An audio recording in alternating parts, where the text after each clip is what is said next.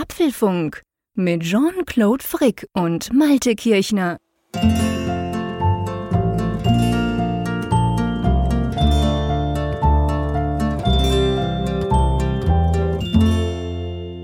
Hallo und herzlich willkommen zum Apfelfunk Ausgabe 286, die wir am Mittwochabend, dem 28. Juli aufzeichnen. Sozusagen Stabübergabe, liebe Malte an der Nordsee. Jetzt hatte ich ja drei Wochen Ferien, jetzt arbeite ich wieder und dafür du kannst jetzt die Beine hochlegen. Ja, ich hätte gerne Ferien, muss ich dir sagen. Das letzte Mal war ja vor über 20 Jahren, dass ich Ferien hatte. Ach komm, was wie jetzt? Ah, jetzt kommt wieder so eine deutsche Geschichte. Genau, ja, du weißt Urlaub? auch, wir, Deutschen so differenzieren Wort. da. Wenn wir erwachsen werden, haben wir keine Ferien mehr, es sei denn, wir sind Lehrer. Was äh, sondern, Schwachsinn, warum denn das? Wobei Lehrer haben auch keine Ferien, habe ich mir sagen lassen, bevor wir auch Zuschriften bekommen. Das nennt sich unterrichtsfreie Zeit. Ja, weil ja, Lehrer, gut, das habe ich in Lehrer arbeiten, auch immer behauptet. Ja, genau, ich mach da Die arbeiten sehr viel. hart äh, und äh, Naja, nicht alle. da bin ich ja so skeptisch, mein Lieber. ja, ja, aber auf diese Differenzierung wird immer Wert gelegt, weil ich dann auch mal durch die Gegend gelaufen bin und habe mal gesagt, oh, schön, sechs Wochen Ferien hätte ich auch gerne mal im Sommer. Und dann wurde ich mal eines Besseren belehrt und wurde gesagt, nee, nee, nee, unterrichtsfreie Zeit. Natürlich habe ich auch ein bisschen Urlaub, aber äh, die meiste Zeit arbeite ich natürlich. Nein, aber in meinem Fall ist es ja so Urlaub und ja, in der Tat. Also wir beide haben das dieses Jahr, ohne uns abgesprochen zu haben, äh, genau hingekriegt, dass wir so nacheinander dann wirklich Urlaub haben. Man muss ja ehrlicherweise sagen, es spielt an und für sich keine Rolle. Wir podcasten ja auch im Urlaub oder in den Ferien, beziehungsweise da wir uns sowieso nicht treffen, ist es ja eigentlich wurscht. Dumm wäre es natürlich gewesen, wenn wir irgendwie quasi noch äh, in die Nähe einander gefahren wären, weil wir da irgendwo eben ein bisschen Freitage gemacht hätten und der andere hätte arbeiten müssen. Das wäre natürlich ein schlechtes Timing. Würde uns aber nie passieren. Aber ja, eben, ich meine, ich, wir sind ja sowieso, wir gehen ja auch on air, wenn wir Ferien oder Urlaub haben. Aber weißt du, was lustig ist? Ich muss, ich muss noch kurz dranbleiben an diesen Ferien oder diesem Urlaub. Früher war das so, ähm, bei uns in der Schweiz, also ich behaupte jetzt einfach mal, vielleicht kommt dann einer aus einem merkwürdigen Kanton, zum Beispiel, wo es immer regnet und sagt, bei Ihnen ist anders. Aber wir sind ja sehr kleinteilig in der Schweiz, das wisst ihr ja. Aber ähm, bei, bei uns war es früher immer so, wir Kinder oder überhaupt hatten Ferien und mein Vater, der war ja Schauspieler und Sänger am Stadttheater in Bern und der hatte, der hatte Urlaub. Weil das ist irgendwie, keine Ahnung, das waren sowieso nur Deutsche dort und der ist auch so ein Dreiviertel Deutscher, wenn man so will, als Schauspieler natürlich. Ähm, der hat auch immer gesagt, ich habe jetzt Urlaub. Hm. Ich fand das immer ganz komisch als Kind. Fand ich mir so, hey, du hast doch Ferien, so ein Quatsch, wir gehen zusammen nach Südfrankreich, was soll denn das? Und jetzt, wo du das so sagst, fällt mir das wieder ein. Also der Begriff ist mir nicht komplett ähm, unbekannt, aber nichtsdestotrotz, also ich hatte jetzt Ferien. Ja, es liegt mir natürlich fern, jetzt für 16 Bundesländer zu sprechen. Ähm, da gibt es, es gibt ja auch immense regionale Sprachunterschiede. Aber ich glaube, das ist tatsächlich eine, einer der wenigen Begriffe und es werden uns jetzt Hörerinnen und Hörer eines Besseren belehren, aber der, wo ich glaube, dass der Common Sense ist in Deutschland, okay. dass Urlaub Urlaub ist, ne? Und Ferien ja. sind Ferien. Also dass da so eine Differenzierung stattfindet. Also sprich, Ferien ist alles mit Schule und genau. Urlaub ist alles andere. Genau. Ja, Studenten haben ja auch noch Semesterferien. Ne? Also ja, das genau. ist dann so. Das gibt bei uns auch, klar. Die, die Extended Version sozusagen von Ferien. Ja, ja genau. Und dann äh, trifft dich unweigerlich dann der Schlag und du bist nur noch Urlauber. Ich, du hast nur noch ganz wenig, ganz wenige Wochen frei pro Jahr. ja, ja, ist ja auch die Hälfte dann dessen, ja, was Schüler klar. haben. Ja, ja. Na, was heißt die Hälfte? Ein Bruchteil davon. Meine Kinder haben, lass mich mal kurz überlegen, die haben 14 Wochen Schulferien. Aha. Die Lehrer natürlich auch. Ja, ich weiß, die bereiten vor. Das Thema wollen wir nicht vertiefen, sonst gibt es wieder ganz viele böse Zuschriften. Aber ähm, und ich habe jetzt, ich weiß gar nicht, ich mache so selten Ferien, ich habe keine Ahnung. Ich müsste wahrscheinlich meinen Chef fragen. Ich glaube fünf Wochen oder so habe ich. Aber das nicht, das ist nicht nicht mal, das ist nicht mal ähm, hm. die Norm. Also viele haben nur vier Wochen bei uns. Wie ist das bei euch? In Deutschland sind, das gibt da auch Unterschiede und das hängt auch sehr stark davon ab, in welchem Beruf du bist. Es gibt dann auch noch so Differenzierungen. In manchen Tarifverträgen gibt es zum Beispiel auch für ältere Arbeitnehmer dann noch mhm. eine Woche extra dann am Ende. Ja. Aber so im Großen und Ganzen, ich glaube, die 30 Tage, also sechs Wochen, ist noch recht oh. verbreitet. Ja, ähm, faulen Säcke, unglaublich. Jüngere, Jüngere kriegen manchmal auch, oder was heißt manchmal, ich kann das nicht quantifizieren, auf jeden ja. Fall gibt es da eben auch Verträge, wo dann eben 25 Tage, aber immerhin fünf Wochen dann auch da sind. Krass, das also, heißt, ihr habt mehr Ferien als wir. Ja, definitiv. Also die Deutschen sind ein äh, Volk der Urlauber. Ähm, Was, was, was wohl auch damit zu tun hat, ich meine, das Selbstverständnis ist ja auch, dass der hart arbeitende Deutsche, der, der ja immer voll Power macht, dann auch mal rasten muss. Und nebenbei ist es natürlich auch eine riesige Tourismusindustrie, die ja auch davon lebt. Also die ja, möchte natürlich auch gerne, auch dass Binnentourismus, gell? viel Urlaub gemacht wird ja. und häufig Urlaub ja. gemacht wird und so. Und ich, bei den Schulferien, ähm, ich müsste jetzt mal genau nachzählen, aber mein letzter Stand war, dass es irgendwie zwölf Wochen sind. Also so gesehen ist es wirklich okay. so. Ist wirklich ähm, halb. Ja, berufstätige Eltern, wo beide berufstätig sind, können zwar selten, wenn sie jetzt nicht irgendwie Kniff haben mit Verwandtschaft oder Ferienlager für die Kinder, dann gemeinsam Urlaub machen, aber sie können zumindest abdecken. Also wenn sie jetzt getrennt voneinander Urlaub nehmen. Ja, ist auch bitter. Oh. ja, klar, nee, da hast du schon recht. Tja, also es passt ja eigentlich sozusagen, kann man sagen, der Apfelfunk hat so sechs Wochen Urlaub oder Ferien oder was auch immer. Unterrichtsfreie Zeit. Genau, unterrichtsfreie Zeit, genau. Wir, be wir, belehren, wir belehren unsere Hörerinnen und Hörer nicht in diesen sechs Wochen. Das wäre mir nicht aufgefallen, mein Lieber. Das machen wir doch immer seit fünfeinhalb Jahren. Was ist denn das anders als belehren, was wir hier tun? Wobei das Schöne ist ja, wir lassen uns dann auch zurückbelehren. Wir kriegen so viel Feedback von euch und da hat es ja oft auch Tipps drin und oft werden wir durchaus auch belehrt und das finde ich eigentlich auch das Schöne dran. Soll ja nicht nur sein, dass wir hier irgendwelches Zeug raushauen, bauen, sondern es kommt dann eben auch immer entsprechend zurück. Aber ja, auf jeden Fall unterrichtsfreie Zeit, der Apfelfunk. Jetzt geben wir sozusagen den Stab weiter. Der Schweizer arbeitet wieder. Und ich muss dir sagen, ich habe ziemlich Muskelkater. Die ersten zwei Wochen an der Nordsee, das war ja, boah, das war ja wunderschön, haben wir schon besprochen. Mhm. Ähm, letzte Woche habe ich ja mein, mein Büro unterm Dach gezügelt. Ich bin also jetzt im Wohnzimmer. Also ich podcaste jetzt aus dem Wohnzimmer sozusagen. Und ich spüre das schon so ein bisschen, das ganze Rumgeschleppe von Technik, die sich in zehn Jahren da oben angesammelt hat. Du willst besitzt, es nicht wissen. dann besitzt du einfach zu viel Technik, muss ich ja, mal sagen. Natürlich, ah, definitiv. Kein Scherz, ich habe wirklich sehr, sehr viel entsorgt, nicht nur Technik. Es gibt ja auch sonst viel Zeug, was sich anbahnt oder das ein oder andere ja. Möbelstück wollten wir fortschmeißen.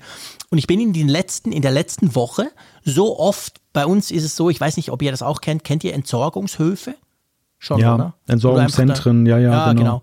genau. Und ich habe hier glücklicherweise gleich einen um die Ecke, also ganz nah mit dem Auto. Und ich bin da so oft mit meinem Auto vorbeigefahren. Das ist so, du kommst da hin und wir haben die so, die sind so regional zentriert, diese Entsorgungshöfe. Das heißt, du kannst aus diversen Gemeinden, bei uns hat längst nicht jede Gemeinde einen, sondern Bern zum Beispiel eben hat ein paar und dafür die umliegenden Gemeinden keine. Und du musst da hinfahren und dann musst du dich quasi sagen, ich bin Gemeinde XY und je nachdem hast du dann einen anderen Tarif. Okay? Mhm. Das heißt also, du musst sagen, hey, hey, und dann kriegst du die entsprechende Karte in der entsprechenden Farbe. So ist das bei uns gelöst. Und ja. ich war so oft dort, ich bin, ich gehe sowieso gerne hin. Ich finde das immer ganz cool, so Zeug wegschmeißen, großartig.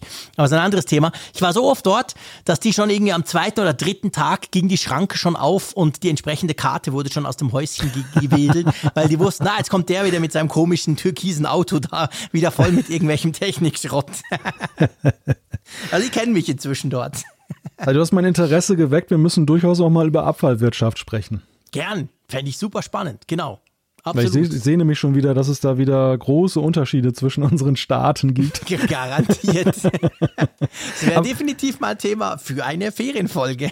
genau. Aber eine Gelegenheit, die wir dafür auch nutzen könnten, vielleicht, falls das von Interesse ist, ist ja jetzt am Freitag. Ganz genau. Am Freitag haben wir den Apfelfunk am Hörer.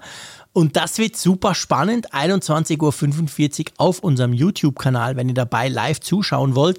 Erstens seht ihr quasi mein Wohnzimmer. Da sagen wir mal einen ganz kleinen Ausschnitt davon. Aber ihr seht auf jeden Fall, dass es anders aussieht als vorher.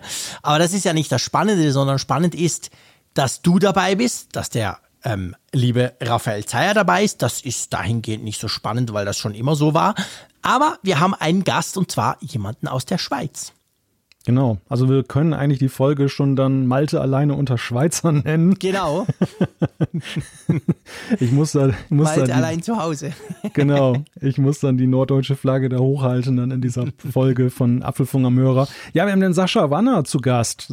Sascha ist ja Moderator, Radiomoderator, Vollprofi bei Energy Zürich. Ich habe ihn genau. kennenlernen dürfen letztes Jahr, bevor in Europa der Lockdown dann zu genau, Schloss als du fiel. besucht hast, sind wir noch ins Studio, weil ich dort was aufzeichnen musste. Wir haben sogar zusammen einen kleinen Podcast aufgezeichnet mit dem Sascha. Ich mache ja mit ihm zusammen jeweils so einen kleinen Podcast auf Schweizerdeutsch noch. Und ähm, er ist dabei, unser Gast. Ich freue mich riesig, das wird cool. Er ähm, freut sich auch riesig, ist vielleicht schaltet er sich sogar von seinem Boot vom Zürichsee ein, je nach Wetter oder so. Wir werden sehen, aber es wird auf jeden Fall lustig und er ist ja auch ein Die-Hard Apple-Nutzer, von dem her wird das sicher ganz interessant. Und wir sprechen Deutsch. Also bevor Ja. jetzt alle denken, nur da bin ich aber nicht dabei mit den ganzen Schweizern da. Da Das habt ihr ja- nicht. Das habt ihr ja freundlicherweise, und das war ja wirklich eine Ausnahme zu sonst, ja sogar in der Radiosendung gemacht, wo ich da Stimmt. mit dabei sein Stimmt. durfte. Also, Genau. dass, dass ihr dann Hochdeutsch gesprochen Ja. habt. Das fand, das fand ich ja, das, das zeigt dann mal wieder die, die Freundlichkeit und ähm, ja, die Gastfreundschaft der Schweizer letzten Endes. Ne? Dass Ja, man wir dann, sind doch einfach nette, gell? ja. Ich Nette weiß Leute. es nicht. Aber ja, klar, nee, ne, logisch. Das war, es war auch lustig übrigens. Das, das war, es wird da diesmal auch wieder so sein. Ich meine, ich kenne den Sascha seit, pff, keine Ahnung, ganz vielen Jahren. Und ich mache wirklich seit fünf, sechs Jahren mache ich mit ihm ähm, Radiosendungen zusammen, unsere Techniksendung bei Radio Energy. Und ich habe aber, bevor du da warst, letzten März, also März 2020, habe ich, kein Scherz, noch nie mit ihm in irgendeiner Form Deutsch gesprochen. Weil, ja, pff, er ist Zürich, ich bin Bern, also wir sprechen mit unserem komischen Dialekt und wir haben wirklich so viele Radiosendungen und Podcasts und Livestreams und Schieß mich tot und Fernsehsachen haben wir gemacht, aber immer auf Schweizerdeutsch. Und es war total lustig, als du da warst, dass wir beide Deutsch gesprochen haben. Und ich glaube, das wird mir diesen Freitag genau gleich gehen. Also ihr könnt euch freuen. Ich glaube, das wird eine ganz tolle Sache. 21.45 Uhr auf unserem YouTube-Kanal. Ähm, ja, ich bin schon wirklich ganz gethrilled. Das ist cool. Genau, seid dabei und ja, wenn ihr Lust habt, könnt ihr euch natürlich auch zuschalten. Also viele tr trauen sich ja leider nicht, aber die Möglichkeit besteht zumindest. Sagt einfach Bescheid, auch gerne schon im Vorfeld, wenn ihr Interesse habt, einfach auch mal mit uns zu sprechen, eine Frage zu stellen oder so. Dann ermöglichen wir das gerne, denn wir sind ja am Hörer. Genau, wir sind am Hörer. Die Idee ist ja, dass ihr da quasi mitmacht. Ihr könnt natürlich, und das macht ihr auch immer ganz zahlreich, ihr könnt selbstverständlich natürlich auch einfach mitmachen, indem ihr mitchattet, also quasi kommentiert. Wir nehmen dann die Kommentare auch immer rein. Das gibt dann immer spannende Themen, die wir so vielleicht gar nicht geplant haben. Das ist ja das Lustige oder das Spannende auch an diesem Format, dass ihr letztendlich auch mitbestimmen könnt, so nach dem Motto, hey, jetzt redet doch mal über das oder das oder ich finde das und das dazu und dann kann man das so entsprechend einnehmen. Das ist halt so ein bisschen interaktiv idealerweise, aber klar, noch cooler wäre, wenn ihr Lust habt und euch einfach zeigen mögt, dann machen wir das alles möglich. Wir machen auch wieder alles möglich in dieser Folge, euch auf dem Laufenden zu halten über das, was in Sachen Apple passiert ist in der vergangenen Woche und vielleicht sogar darüber hinaus. Wollen wir über unsere Themen sprechen, lieber Jean-Claude? Absolut, definitiv. Wir fangen gleich mal an mit einem Hotfix an heißen Tagen und zwar klären wir, wobei iOS 14.7.1 eigentlich hilft. Dann sprechen wir passend zum Thema oder zum Einstieg in diese Folge über Urlaubsgeld. So viel hat Apple im dritten Quartal verdient. Dann irgendwie nicht so recht reproduzierbar. Wir sprechen darüber, warum Medizinforscher hm, bei der Apple Watch doch ein bisschen skeptisch bleiben. Buchstäblich eine gute Nachricht. WhatsApp soll angeblich bald auch das Versenden größerer Bilder ermöglichen. Und noch ein anderes heißes Feature, da werden wir drüber diskutieren. Herbstgeflüster. Findet das iPhone-Event wirklich wieder virtuell statt? Uiuiui. Und was definitiv immer virtuell stattfindet, ist ja unsere Umfrage der Woche. Die werten wir Ja, aus und wir leider. haben einen. Ja, Wäre schön mal wieder in Frankfurt, so alle die Oh. Hand hochhalten, weißt du Oh, noch? das war Die Umfrage großartig. vor Ort, das war cool, ja. eine echte Umfrage. Das, das war wirklich klasse, genau. Und natürlich Zuschriften unserer Hörer. Ich denke mal, da wird auch noch ein Plätzchen für sein. Ja, auf jeden Fall, natürlich. Lass uns anfangen. Ähm, gestern, ich muss sagen, ich habe mein Zeitgefühl ist so ein bisschen angeschlagen, weil ich jetzt wieder arbeite und gleichzeitig da alles mache und so. Montag, es war, Montag. Montag, gell? Es war Montag, genau. Also Montag ging es los, da kam ein Update und zwar iOS oder iPadOS, ihr könnt es aussuchen, alle 14.7.1. Also so ein richtig klassischer Hotfix, das war logisch mit der Nummerierung. Und was genau macht jetzt der? Ja, also zu einem, zum einen wird ein Bug gefixt, der einige verärgert hat. Und zwar gab es Probleme, dass äh, Touch ID dann eine damit verbundene, mit dem iPhone verbundene Apple Watch nicht mehr entsperren konnte. Und das hat dann doch einige geärgert. Ein zweiter Punkt ist, ähm, dass. Darf ich kurz da reinhaken? Selbstverständlich. Ich möchte ganz kurz über dieses Feature noch sprechen, weil ähm, der Raphael Zeyer, das darf man an dieser Stelle sagen, der ist ja der absolute Die-Hard Apple Watch-Nutzer und auch Kenner. Der wusste das zum Beispiel nicht. Der wusste nicht, dass wenn du die Apple Watch zum Beispiel ausziehst, du duscht oder was auch immer, danach ziehst du sie an und du entsperrst dein iPhone, dann ist es ja so, dass die Apple Watch eben entsperrt wird. Du musst dann dort den Code zum Beispiel nicht eingeben. Und der hat das nicht gecheckt. Der hat das mal, ich glaube, es war auch ein Apfelfunk am Hörer, hat der das mhm. bemerkt und dachte so, oh, das ist ja eine coole Funktion. Und dann dachte ich noch mal kurz, dass mir das ganz kurz erklären, wie ich das jetzt gemacht habe. Also das Coole ist, dadurch musst du eigentlich den Code an der Apple Watch ähm, nicht wirklich eingeben, auch wenn du sie in der Nacht zum Laden hinlegst, ja. am Morgen anziehst. Es reicht, das iPhone zu entsperren und schwuppdiwupp ist die eben auch entsperrt und das ging aber nur bei Touch ID, gell? Weil mit Face ID, ich hatte keinerlei Probleme. Ja, genau. Beschrift einerseits nur Touch ID und halt dieses Feature ist eine super Sache für deine tägliche Morgenroutine, wenn du genau. dann letzten Endes, du, also viele nehmen ja das iPhone dann zur Hand, checken ihre Nachrichten, also machen es einfach auf und du hast eben auch den Vorteil, dass es eben dort der biometrische Weg ist. Entweder mhm. per Fingerabdruck oder per Gesichtserkennung. Ja. Und ähm, ich meine, es ist jetzt keine so große Katastrophe, diesen vierstelligen Code einzugeben in die Uhr, aber Nein, aber zwei auf einen Schlag ist halt sehr angenehm. Klar. Und Klar. also das, das Problem, das da jetzt bei Touch ID entstanden ist mit iOS 14.7, das ist behoben. Der zweite Punkt, der viele betrifft, ist, dass da ein Bugfix drin ist für eine Sicherheitslücke, die mhm. recht tief im System steckte. Und zwar in einem Framework, das IO Mobile Frame Buffer heißt. Ähm, man kann dem schon nehmen IO Input Output. Also ziemlich wichtig. Und ähm, da konnten dann halt Bösewichte eine Anwendung halt dann mit, mit Kernel-Privilegien äh, ausführen, also sprich tief ins System dann eindringen und da Blödsinn machen. Okay. Jetzt ist es ja so, man konnte ja so ein bisschen lesen zum Teil. Ähm, wir haben ja über Pegasus gesprochen in der letzten Aus Ausgabe, also dieser diesem schlimmen äh, Trojaner, der quasi dein, dein iPhone übernimmt, wenn das der Staat will oder so, haben wir thematisiert. Ist, ist das diese Lücke, die jetzt gefixt wird? Weil so ganz offiziell steht das nirgends, oder? Nein, das steht in der Tat nirgends. Also das, da ist Apple dann doch mal ziemlich zugeschlossen. Sie sagen zwar ähm, hinterher, was für Sicherheitslücken das waren und auch finde ich recht offen, was man damit alles so anstellen kann. Mhm. Was ja auch mal schon eine Abwägung für einen Hersteller ist, dass er dann möglicherweise Leute dann mit der Nase drauf stößt, welche Sicherheitslücken drin mhm. sind. Und wir wissen ja auch, dass viele sehr lange brauchen, um ihre Geräte zu aktualisieren. Das heißt, ja. es wird jetzt zum jetzigen Zeitpunkt, an diesem Mittwochabend, wird es immer noch Abermillionen von Geräten geben, die diese Sicherheitslücke noch haben ja. und die angreifbar sind. Das muss man sich mal vergegenwärtigen, wenn ja, man solche Release Notes dann herausgibt. Aber in der Tat, also Sie sagen jetzt, die bringen es nicht in Verbindung jetzt mit Pegasus. Ja. Die Vermutung liegt natürlich nahe vor dem Hintergrund, dass das gerade so ein Thema war. Ja, ja, ich denke auch. Also Natürlich, der, der Bug mit, dem, mit der Apple Watch, klar, da kann man sagen, okay, das ist jetzt nicht super dringend, aber es war halt peinlich. Sofort aufgefallen, als iOS 14.7 dann draus war, ging es relativ schnell, haben Leute gesagt, hä, das geht ja gar nicht mehr. Also das hat sicher so einen gewissen Zeitdruck erzeugt, aber wenn wir ehrlich sind, viel größerer Zeitdruck war natürlich diese ganze Pegasus-Geschichte, die da an die Öffentlichkeit kam und so. Also ich könnte mir schon vorstellen, dass Apple da Gas gegeben hat entsprechend. Drum, langer Rede, kurzer Sinn, solche Bugfixes, gell? Auch wenn man jetzt denkt, ja, aber ich habe ja ein iPhone mit Face ID und ich habe oder gar keine Apple Watch, mir ist das wurscht. Solche sollte man einfach immer möglichst zeitnah, sprich schnell installieren, oder? Ja, ja, auf jeden Fall. Also ich, ich glaube halt, dass viele schon vielleicht das auch als Bagatelle ansehen, wenn sie mhm. eben so eine Versionsnummer sehen, die so lang ist. Und äh, ich weiß auch von vielen Nutzern, dass sie nach wie vor eine, immer eine gewisse Angst Updates mhm. entgegenbringen, weil sie Immer sagen, ja. mein System funktioniert doch subjektiv ja. gesehen. Ich habe ja keine Probleme. Und mhm. diese Probleme, die da behoben werden, sind abstrakter Natur. Aber gleichwohl ist es eben so, dass äh, gerade mit Blick auf die Sicherheitsprobleme dieser Zeit ist man halt gut beraten, wenn man sich da bestmöglich absichert. Und das kann man tatsächlich nur, indem man halt die Updates lädt. Auch wenn, und das will ich gar nicht beschönigen, natürlich immer auch eine gewisse Gefahr mitschwingt, dass man plötzlich Probleme hat, die man vorher nicht hatte. Das haben wir ja bei 14.7 ja. jetzt auch gesehen. Diejenigen, Klar. die jetzt Touch ID im Zusammenhang mit der Apple Watch haben ja auch das geladen in dem Vertrauen, dass es Verbesserungen bringt und mussten dann leider feststellen, dass etwas, was ihr zu ihrem täglichen Workflow gehört, dann plötzlich dann nicht mehr so funktionierte. Ja.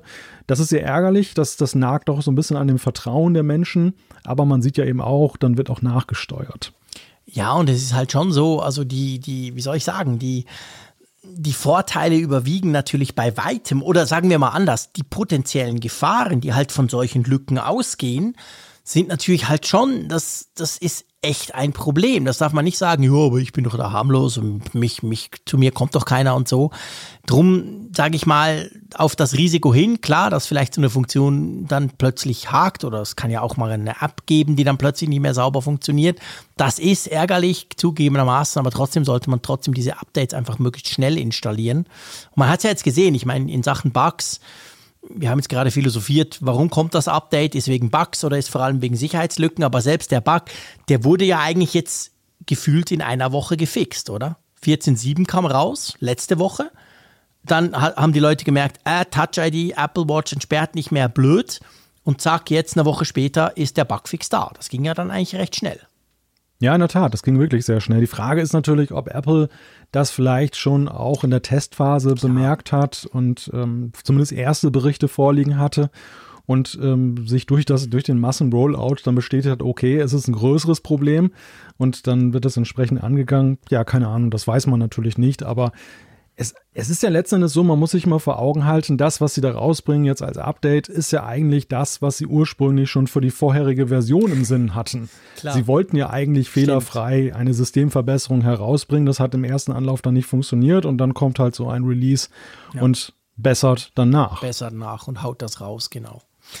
Gut, lass uns über Urlaubsgeld oder Feriengeld oder wie wir es auch nennen, lass, nee, lass uns über unglaublich viel Geld sprechen. Ich glaube, man muss es viel. so sagen. Ja. Alles andere ja. wird ja dem nicht gerecht. Gestern Nacht, wie immer, gab es ja die Quartalszahlen vom, äh, von Apples drittem Quartal. Das ist immer ein bisschen verwirrlich. Das ist nicht das dritte Quartal des Jahres, sondern bei Apple ist es so, das ist April, Mai und Juni, gell? Genau, das, das erste Quartal ist sozusagen immer dann das letzte Quartal des Vorjahres. Genau. Und äh, dann wird halt entsprechend weiter gezählt. Das, das sorgt, glaube ich, da tatsächlich immer wieder für Verwirrung, dass die Leute ja, sagen, Moment mal, das stimmt doch gar nicht. Also wir reden hier konkret über die Monate April, Mai und Juni.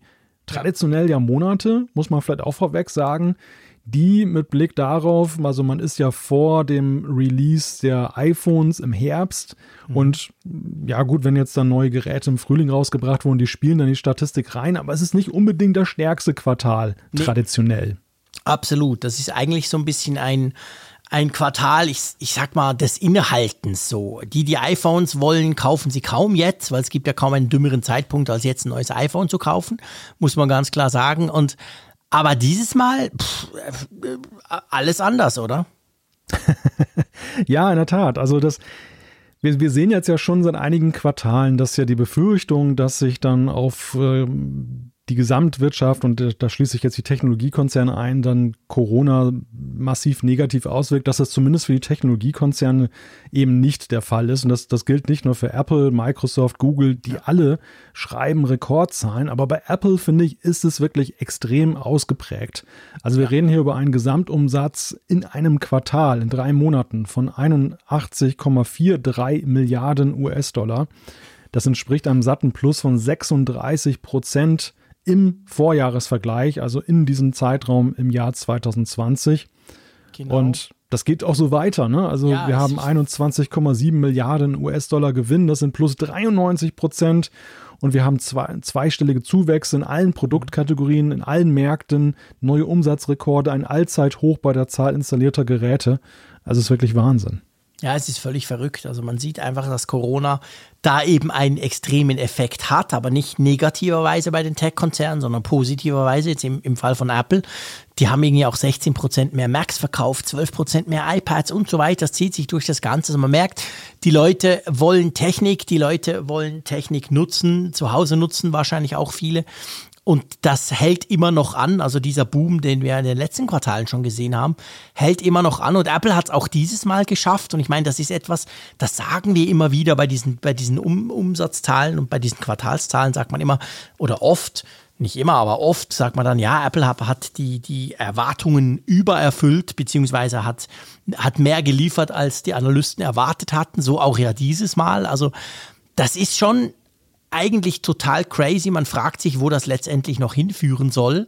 Ja. Das iPhone war nach wie vor der spannend, also der, der größte Treiber. Also daran hat sich grundsätzlich nichts geändert. Auch das iPhone hat sich super verkauft, wo man ja eben denken würde, ja, aber komm, jetzt wartest du noch zwei Monate und dann kaufst du vielleicht das neue oder das in Anführungszeichen alte dann ein bisschen günstiger. Aber nein, auch das läuft nach wie vor.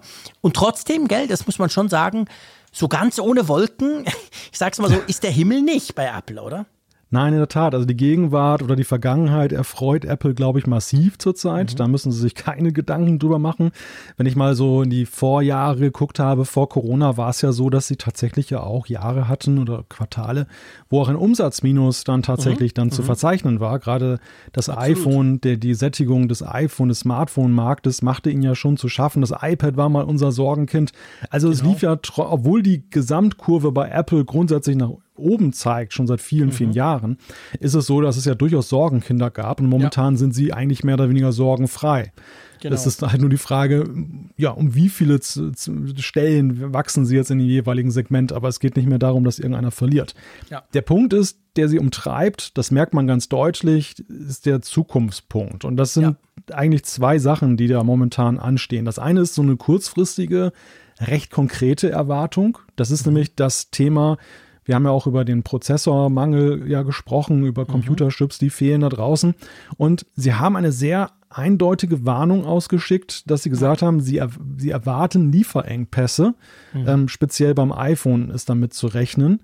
Da muss man sagen, das haben sie vorher auch schon mal durch Zahl durch die Blume angedeutet. Bislang ist es nicht wirklich zum Tragen gekommen, aber diesmal fand ich dann doch die Artikulation dieser Befürchtung so deutlich, dass es schon, glaube ich, mehr oder weniger gesetzt sein wird, ja. dass wir da was spüren, oder? Ich glaube auch. Ich meine, Apple, das muss man auch wissen, Apple ist im Bezug auf die Voraussagen der nächsten Quartale, die es ja immer gibt bei diesen Quartalszahlen, sind sie traditionellerweise immer sehr zurückhaltend. Also es ist eben fast normal, dass sie dann diese äh, selbstgesetzten Voraussagen übertreffen. Aber es ist tatsächlich so, ähm, während sie das letzte Mal so ein bisschen angetönt haben, so nach dem Motto, ja, das ist schon nicht so, dass das spurlos an uns vorbeigeht, haben sie dieses Mal relativ klar davon gesprochen, dass es Lieferengpässe geben wird. Und natürlich vor allem beim iPhone. Ich meine, das ist ja nach wie vor halt das wichtigste Gerät für Apple. Also ich könnte mir schon vorstellen, es gibt jetzt natürlich schon die ersten Gerüchte bzw. Analysten, die sagen, ja, wann ist denn dann das Apple-Event? Ist es vielleicht später aus den gleichen, aus den gleichen Überlegungen, dass Apple gar nicht liefern kann und so?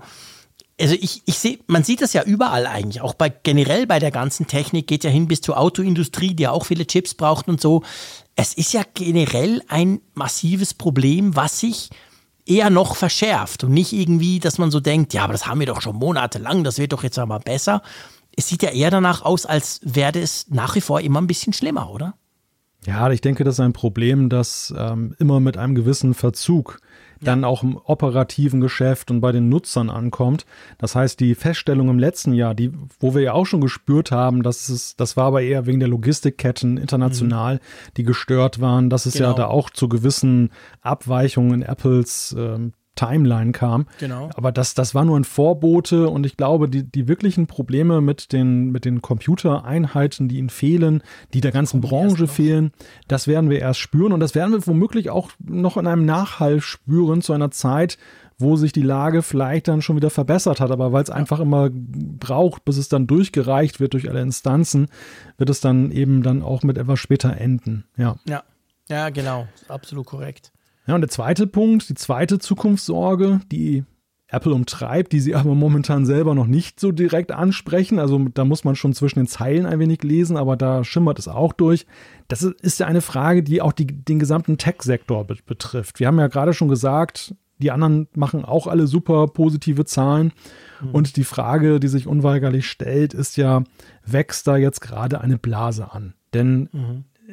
Ist das konsolidiertes Wachstum? Ich würde sagen, nein. Es ist ja sehr gekennzeichnet jetzt auch von Einmal- und Sondereffekten, dass jetzt zum Beispiel durch Homeschooling, durch Homeoffice eben Leute investieren zu einem Zeitpunkt, wo sie es nicht getan hätten, dass sie Geräte anschaffen, die sie jahrelang nutzen werden. Und die Frage ist, was kommt danach? Was kommt, wenn wir eine Normalisierung erleben? Was kommt, wenn der Bedarf der Menschen dann irgendwann mal gedeckt ist und dann wirklich dann der Letzte sein Homeoffice MacBook dann vorliegen hat? Wie kaufen die Leute dann weiter, welche kaufen wieder und so weiter, was bleibt am Ende.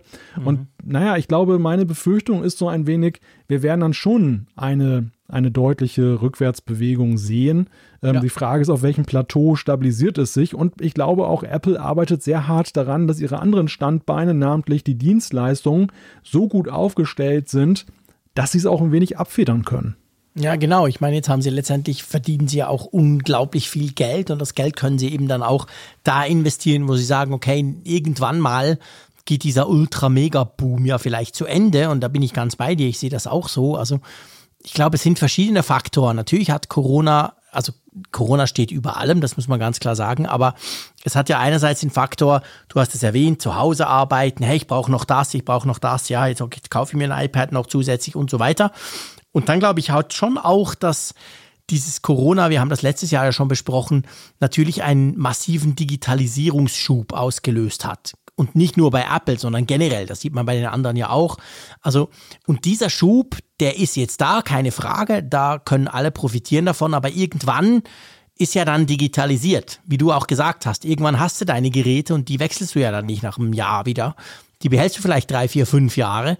Und ich glaube schon auch, dass diese Blase, hast du es genannt, dass die ganze Tech-Industrie dann irgendwann mal, ich will nicht sagen auf die Nase fliegt, aber diese Zeiten, wie wir sie jetzt haben, mit diesen völlig crazy Zahlen, und da ist ja nicht Apple nur allein, Google ist ähnlich, Microsoft auch, Facebook auch, ich glaube, das, das geht dann schon mal zu Ende, oder? Die Frage ja, ist halt wann. Absolut. Also wir haben uns ja schon, das, das Interessante ist, und da nehme ich auch nochmal Bezug auf frühere Besprechungen, wir haben ja immer wieder über die Geschäftszahlen gesprochen von Apple. Und wir haben uns ja schon damals gefragt, in normalen Zeiten, als Apple dann immer mehr zugelegt hat, wo ist dann mal so dieser Turning Point? Ja. Also wo ist dann wirklich so der Zenit überschritten? Und natürlich fallen sie nicht auf die Nase, aber sie stabilisieren sich auf einem gewissen Plateau. Vielleicht geben sie sogar etwas nach. Ja. Alle haben da jahrelang drauf gewartet vor Corona. Dann kam Corona und hat das ja nun völlig in den Schatten gestellt mit mhm. diesen Rekordzahlen, die sich ja recht früh dann einstellten. Und äh, wir werden uns jetzt aber diese Frage umso mehr stellen müssen. Wann Absolut. kommt das und wie kommt das? Wo, wo, auf, ja, wo ist das konsolidierte Niveau? Wo ist letztendlich ja. der Punkt? Ähm, natürlich gewinnen sie jetzt auch Neukunden und äh, du hast gerade gesagt, Digitalisierungsschub, das hinterlässt ja auch eine durchaus andere Welt, die auch hinterher andere Bedürfnisse und Bedarfe hat, als das vorher der Fall ist. Ja. Natürlich kaufen dann auch Leute, lassen dann Leute, die vorher kein iPad hatten, das dann mal fallen und brauchen plötzlich ein neues. Also das, das ja. wird es ja auch geben, aber Klar. ich glaube, es ist ganz, ganz schwierig und ich möchte nicht in der Rolle derjenigen stecken bei Apple, diese, diese Berechnungen da, jetzt machen, wo man da sanden könnte für ihre eigenen Erwartungen. Ähm, da eine Prognose abzugeben. Ja, ich meine, man sieht ja schon, ich meine, so, so, so, ich sag mal, solange sie vor Lieferengpässen bei Geräten oder in dem Fall beim iPhone warnen, ist ja jetzt nicht so, dass Apple die, die, die Produktion runterfährt. Apple ist ja traditionell, haben die die Produktion auf Full Speed, gerade wenn es darum geht, neue Geräte zu, zu lancieren. Und die rechnen im Moment schon noch damit, dass es noch eine Weile weitergeht. Aber klar, es ist genau der Punkt. Irgendwann wird so eine gewisse Sättigung erreicht sein. Klar, du kannst sagen, mittelfristig oder langfristig gesehen hast du natürlich, sie haben ja jetzt auch gesagt, sie haben ganz viele Kunden gewonnen. Da war natürlich der Tim Cook super stolz drauf. Zum Beispiel aus dem Android-Lager. Also wirklich die Switcher, die Wechsler, die, die vorher Android hatten, die jetzt zum iPhone gekommen sind. Solche Leute kannst du natürlich dann, wenn du das clever machst, die kaufen dann in vier, fünf Jahren vielleicht wieder ein iPhone und so weiter. Also du hast natürlich dadurch deine, deine Marktmacht, sage ich mal, ein bisschen ausgeweitet. Aber diese, trotzdem diese, diese, die, dieses Wachstum, diese Zahl, die, diese Kurve, wenn man sie anschaut auf diesen Grafiken, die muss ja abflachen und das wird irgendwann passieren. Aber ich glaube jetzt noch nicht. Also ich glaube nicht, dass es dieses Jahr schon passieren wird. Nein, das glaube ich auch nicht. Das glaube ich auch nicht. Naja, und ein letzter Gedanke noch zum Thema Zahlen, bevor wir wieder zu den gegenständlichen Themen dann wechseln rund um Apple. Aber diese Diskussion, ich, ich vermisse sie ein wenig. Also das, das wundert mich, dass wir sie aktuell nicht führen, obwohl wir sie in den ganzen Jahren immer hatten. Mhm. Wir sehen jetzt ja absurd hohes Wachstum. Wir sehen da ja. immens hohe Milliardenzahlen, die da bewegt werden, sei es jetzt Umsatz oder eben erst recht Gewinn. Und für mich stellt sich die Frage, und warum eigentlich keiner momentan ruft, was die Besteuerung von den Tech-Konzernen angeht. Ja. Immer, weil immer wieder ein Thema. Was geben ja. die eigentlich ab, wenn die so immens verdienen weltweit? Guter Punkt. Und ähm, ich meine, jetzt zur Zeit sehen wir ja auch echt eine Schere. Es gibt ja eben auch die Industrien und die Wirtschaftszweige, die tüchtig auch unter Corona leiden. Klar. Und dem gegenüber stehen jetzt die Tech-Konzerne, die vorher schon mal ein wenig in Verruf geraten sind wegen ihrer Steuerstrategien, äh, die ja. jetzt dann die großen Krisengewinner sind. Was, ja, wann kommt die Debatte? ja, das ist schon krass. Das ist genau der Punkt. Also ich glaube, die Debatte, die ist schon im Gang, aber es ist natürlich schwierig. Also gerade, gerade auch in den USA natürlich. Klar, jetzt sind die Demokraten am Ruder, aber die Republikaner sind ja nach wie vor stark und Besteuerung von solchen Sachen. Das ist ja, das ist ja immer eine, eine relativ langfristige und auch sehr komplexe Sache. Aber ich bin ganz bei dir. Ich meine, es, es, es kann nicht sein, dass ein Konzern, der in, in drei läppischen Monaten 21,7 Milliarden Dollar verdient, Gewinn macht, was heißt verdient, 81 Milliarden verdient und 21 ist Gewinn. Und dann schaut man sich an, wie viel die Steuern zahlen oder eben wie wenig. Natürlich ist das auf dem Papier viel, aber wenn du guckst, wie viel sie eben verdienen, ist es eigentlich sind Peanuts und, und das darf nicht sein. Und ich glaube, auch da müsste tatsächlich ich glaube, das Problem bei diesen Steuergeschichten ist halt letztendlich auch, die USA ist speziell, das ist klar. Die könnten das unter Umständen, könnten die das als, als Land ja mal probieren. Sie, sie machen es einfach nicht oder zu wenig, aber ich glaube schon, das kommt langsam. Aber auf der anderen Seite ist natürlich immer das Problem, wir haben das ja hier erlebt mit dieser, mit dieser Buße. Erinnerst du dich noch? Diese Buße, die sie an Irland ja. zahlen mussten. Und wer war als erstes da, der gesagt hat, nö, nö, das geht ja gar nicht und so? Das war Irland. ja, also man genau. sieht natürlich auch der Steuerwettbewerb der Länder untereinander hilft natürlich diesen Konzernen, diesen Giganten ganz massiv, weil sie genau wissen, okay, wir können die gegeneinander ausspielen quasi mit einem Forschungszentrum hier, mit einem neuen neuer Niederlassung dort. Und das, das bremst das Ganze auch, weil letztendlich muss man halt geeint auftreten gegenüber ja. diesen, diesen gigantischen großen Konzernen. Ja, es gibt ja zarte Ansätze jetzt mit dieser Mindestbesteuerung, ja. auf die sich ja die Länder, Stimmt, genau, viele die, Länder geeinigt haben. Ja. 15 Prozent sind es, glaube ich. Ja, genau. ähm, dass man zumindest die größten Steuerschlupflöcher da ein wenig verschließt und, und irgendwie so einen Mindeststandard da trifft. Aber ja, ich glaube, dass das Kernproblem ist und da, das nutzt die Tech-Industrie, die Tech-Branche besonders stark für sich aus, weil sie einfach auch in der Rolle sind. Man hat in den nationalen Steuersystemen damals keine Antwort, keine vernünftige gehabt auf Siehst die Globalisierung. So. Und ähm, stattdessen hat man dort im nationalen Klein-Klein sich da wohlgefühlt. Es hat auch lange Zeit funktioniert. Und wir sehen jetzt die Transformation unserer Gesellschaft hin in diese digitale Welt die geht mit viel schnelleren Schritten voran, als die Gesetzgebung, die Steuergesetzgebung dem dann nachkommt. Ja. Und jetzt, jetzt fällt denen das massiv auf die Füße, weil wir jetzt in einem Punkt sind, wo alte Schlüsselindustrien jetzt in einer Krise stecken und nichts zahlen und die, die die Gewinner sind, die die Steuern zahlen könnten, an die kommt man nicht ran, weil die genau. sich halt, und ich meine, man kann denen das ja sogar nicht zum Vorwurf machen. Am Ende ist es ja so, die nutzen halt ihre Möglichkeiten aus, die man ihnen gegeben hat, die die, sie werden ja nicht freiwillig etwas abgeben, mhm. sondern am Ende muss man sie letztendlich dann mit eben Gesetzgebung und einem gesellschaftlichen Konsens dann eben dazu bringen, dass sie was Absolut. abgeben müssen, so wie jeder andere auch. Und ja. das, und das ist eigentlich der, der Punkt. Aber dieser, dieser Punkt, also der, bei dem Blick, beim Anblick dieser Zahlen, dieser, dieser absurd hohen, da musste ich einfach das nochmal ansprechen, ja. weil ich, ich finde, die Diskussion, wichtig. die werden noch viele äh, auch dann anstimmen.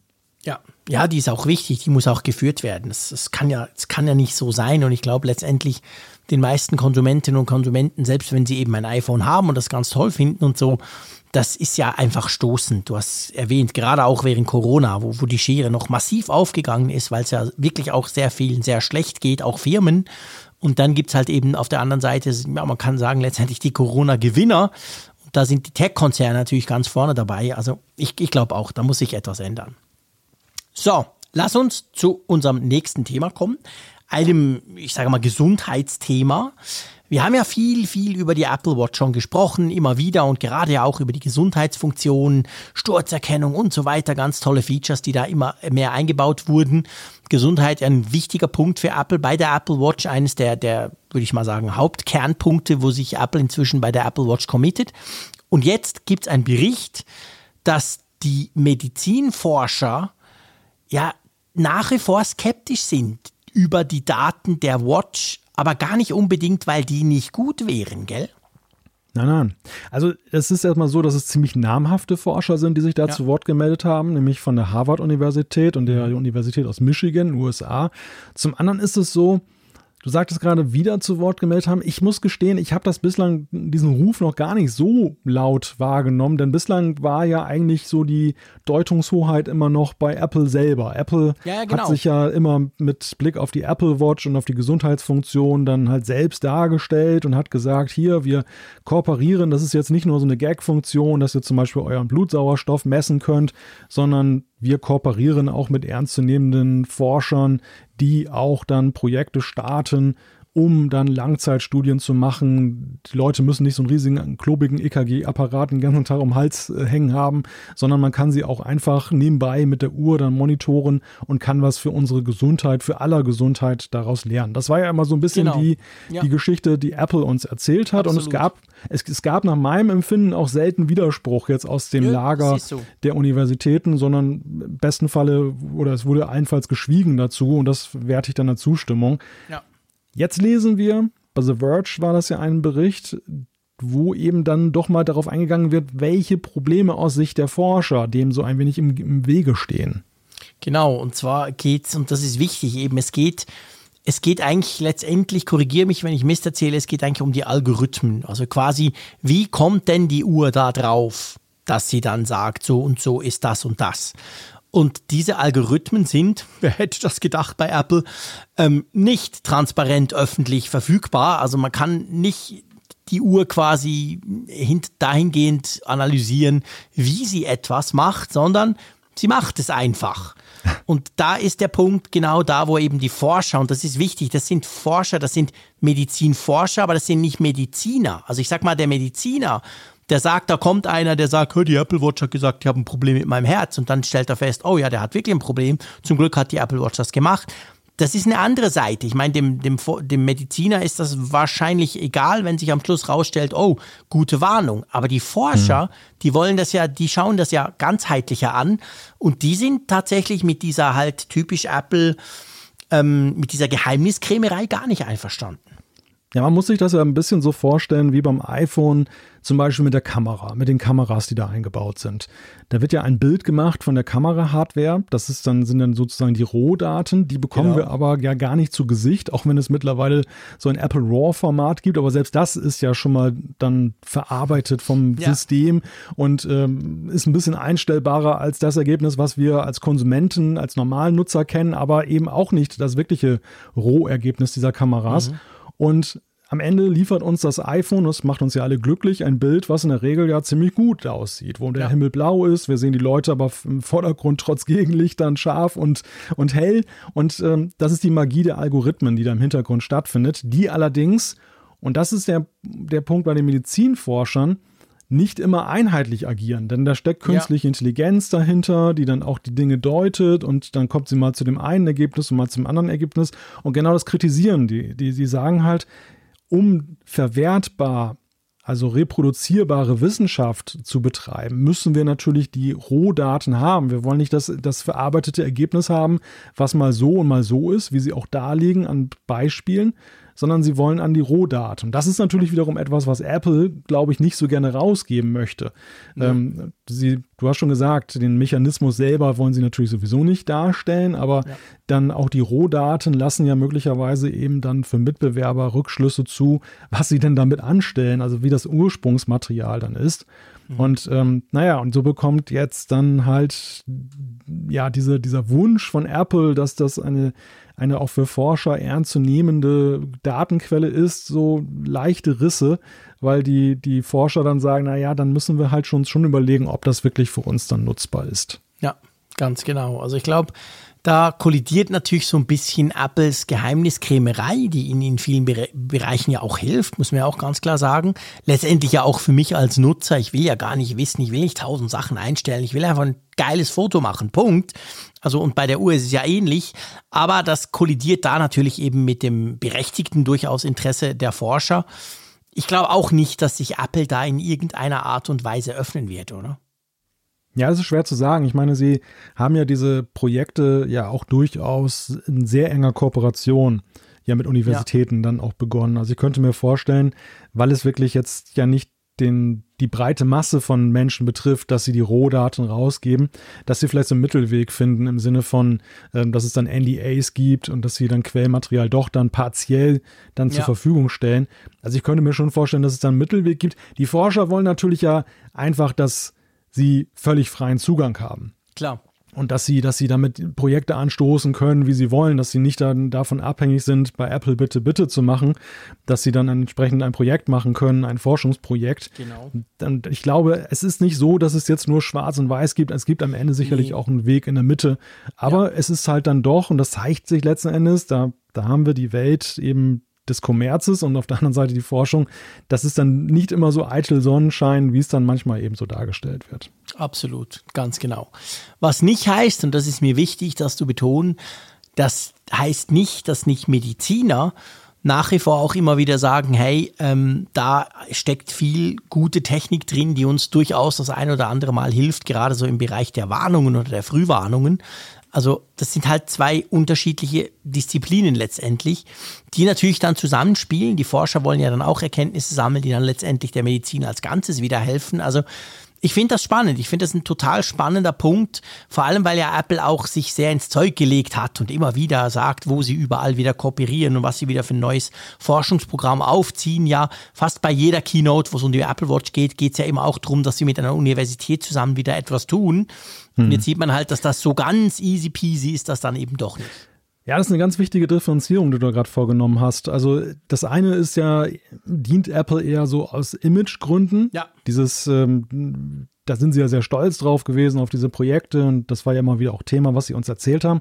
Das andere ist der konkrete Nutzen für den Konsumenten. Und da ist es ja auch so, dass diese, dieses Quäntchen Ungenauigkeit, was die Forscher hier kritisieren, ja für den Nutzer eigentlich wenn es in einem bestimmten Toleranzrahmen ist, egal ist. Ja, genau, auch, wenn du, auch wenn du deinen Puls mit dem Finger fühlst, kannst du ja durchaus den auch mal falsch fühlen. Ja, und wenn du dann Panik kriegst und gehst zum Arzt und sagst, oh, ich habe, was weiß ich, äh, jeder zweite Herzschlag fehlt, ähm, dann schickt der Arzt sich dann nach Hause und sagt, ja, Fehlalarm, haben Sie falsch den Finger dran gehalten.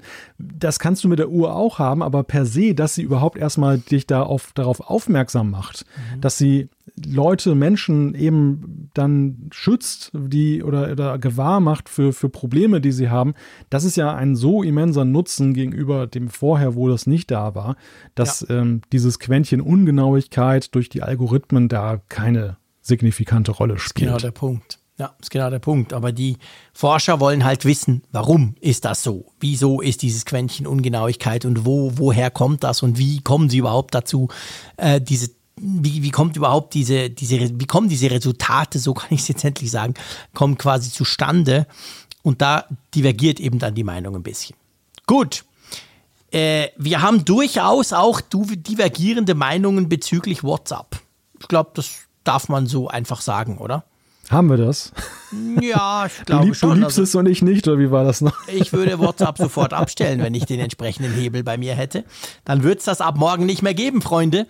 Aber ähm, ja, das mache ich nicht, das kann ich nicht. Und vor allem, ich wäre wahrscheinlich der, ja nicht ganz der Einzige, aber ich wäre sicher äh, allein auf weiter Flur. Das zeigt sich ja schon, dass du ja großmehrheitlich WhatsApps, netterweise, ich glaube aus reiner Zurückhaltung mit mir ja per iMessage kommunizierst, was ich sehr schätze. Aber du bist, glaube ich, schon großmehrheitlich mit WhatsApp unterwegs, oder? Ja, aber nicht aus Passion. Ja, klar. Sondern einfach, weil die, weil die gesellschaftliche Realität so ist, ja, ja. Also. ja, ist ein, ein wichtiger Unterschied, klar.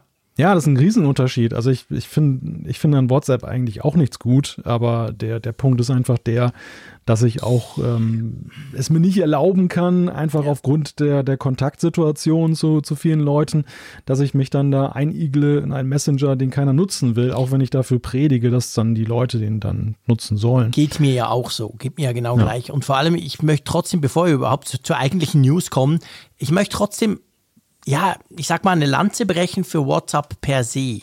Und das erstaunt es vielleicht den einen oder anderen. Ja, Aber ich muss wirklich sagen, rein jetzt mal, es gibt zwei Dinge, die mich unglaublich stören. Und das eine, das wird man niemals ändern können, das ist der Mark Zuckerberg. Also sprich, wem gehört denn WhatsApp? Das ist letztendlich das Hauptproblem. Wir haben es schon zu in ganzer Ausführlichkeit diskutiert im Apfelfunk.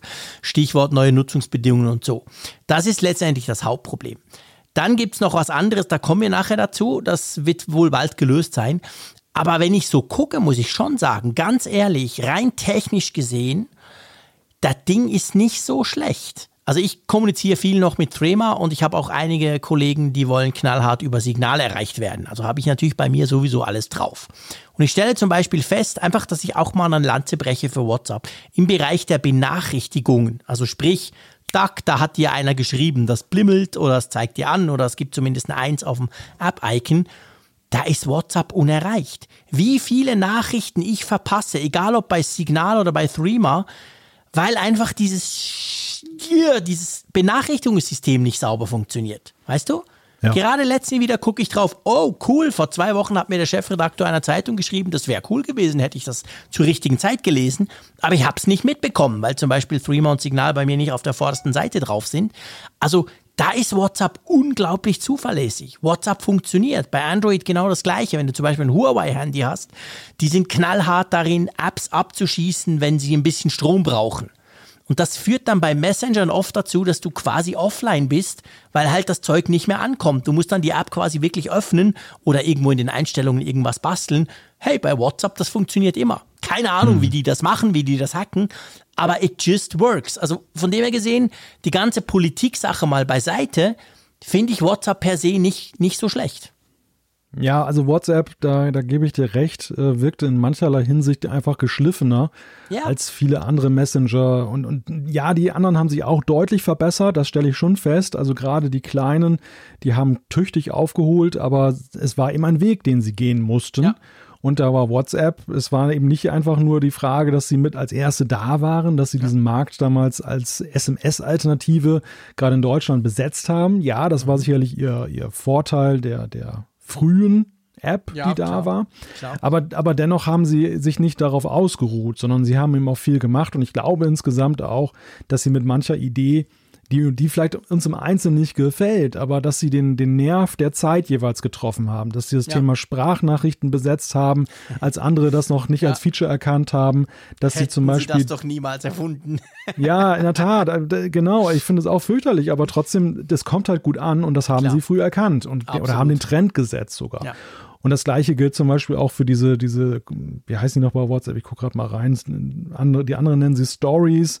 Dort ist, glaube ich, dann der Status, Status oder ja, so. Genau, der Status. Genau, der Status, wo du auch dann so. Weißt du was, das müssen wir jetzt machen. Jetzt machen wir einen Live-Test, weil ich habe gerade gestern mit einer Radiostation genau, also mit einem Redaktor einer Radiostation, genau über dieses Thema diskutiert, habe mich lustig gemacht, habe gesagt, dieser totale Sauquatsch braucht kein Mensch. Und bei mir ist es so, wenn ich jetzt von meinen 698 Kontakten, die ich da habe in, in WhatsApp, nee, es sind sogar mehr, es sind fast 1000, den Status aufmache, sehe ich genau zwei. Also sprich, in meiner doch ein bisschen techlastigen Bubble braucht das niemand, weil jeder findet es total doof. Wie sieht das bei dir aus, wenn du Status aufmachst? Braucht das irgendjemand? Ja, ich habe da tatsächlich fünf Leute, aber keiner. Aber auch wahnsinnig wenig, oder? Keiner ist aus der Tech-Bubble und. Weil, genau, also, weil du willst lachen. Der hat mir dann erzählt, ja, du mit Techie, klar.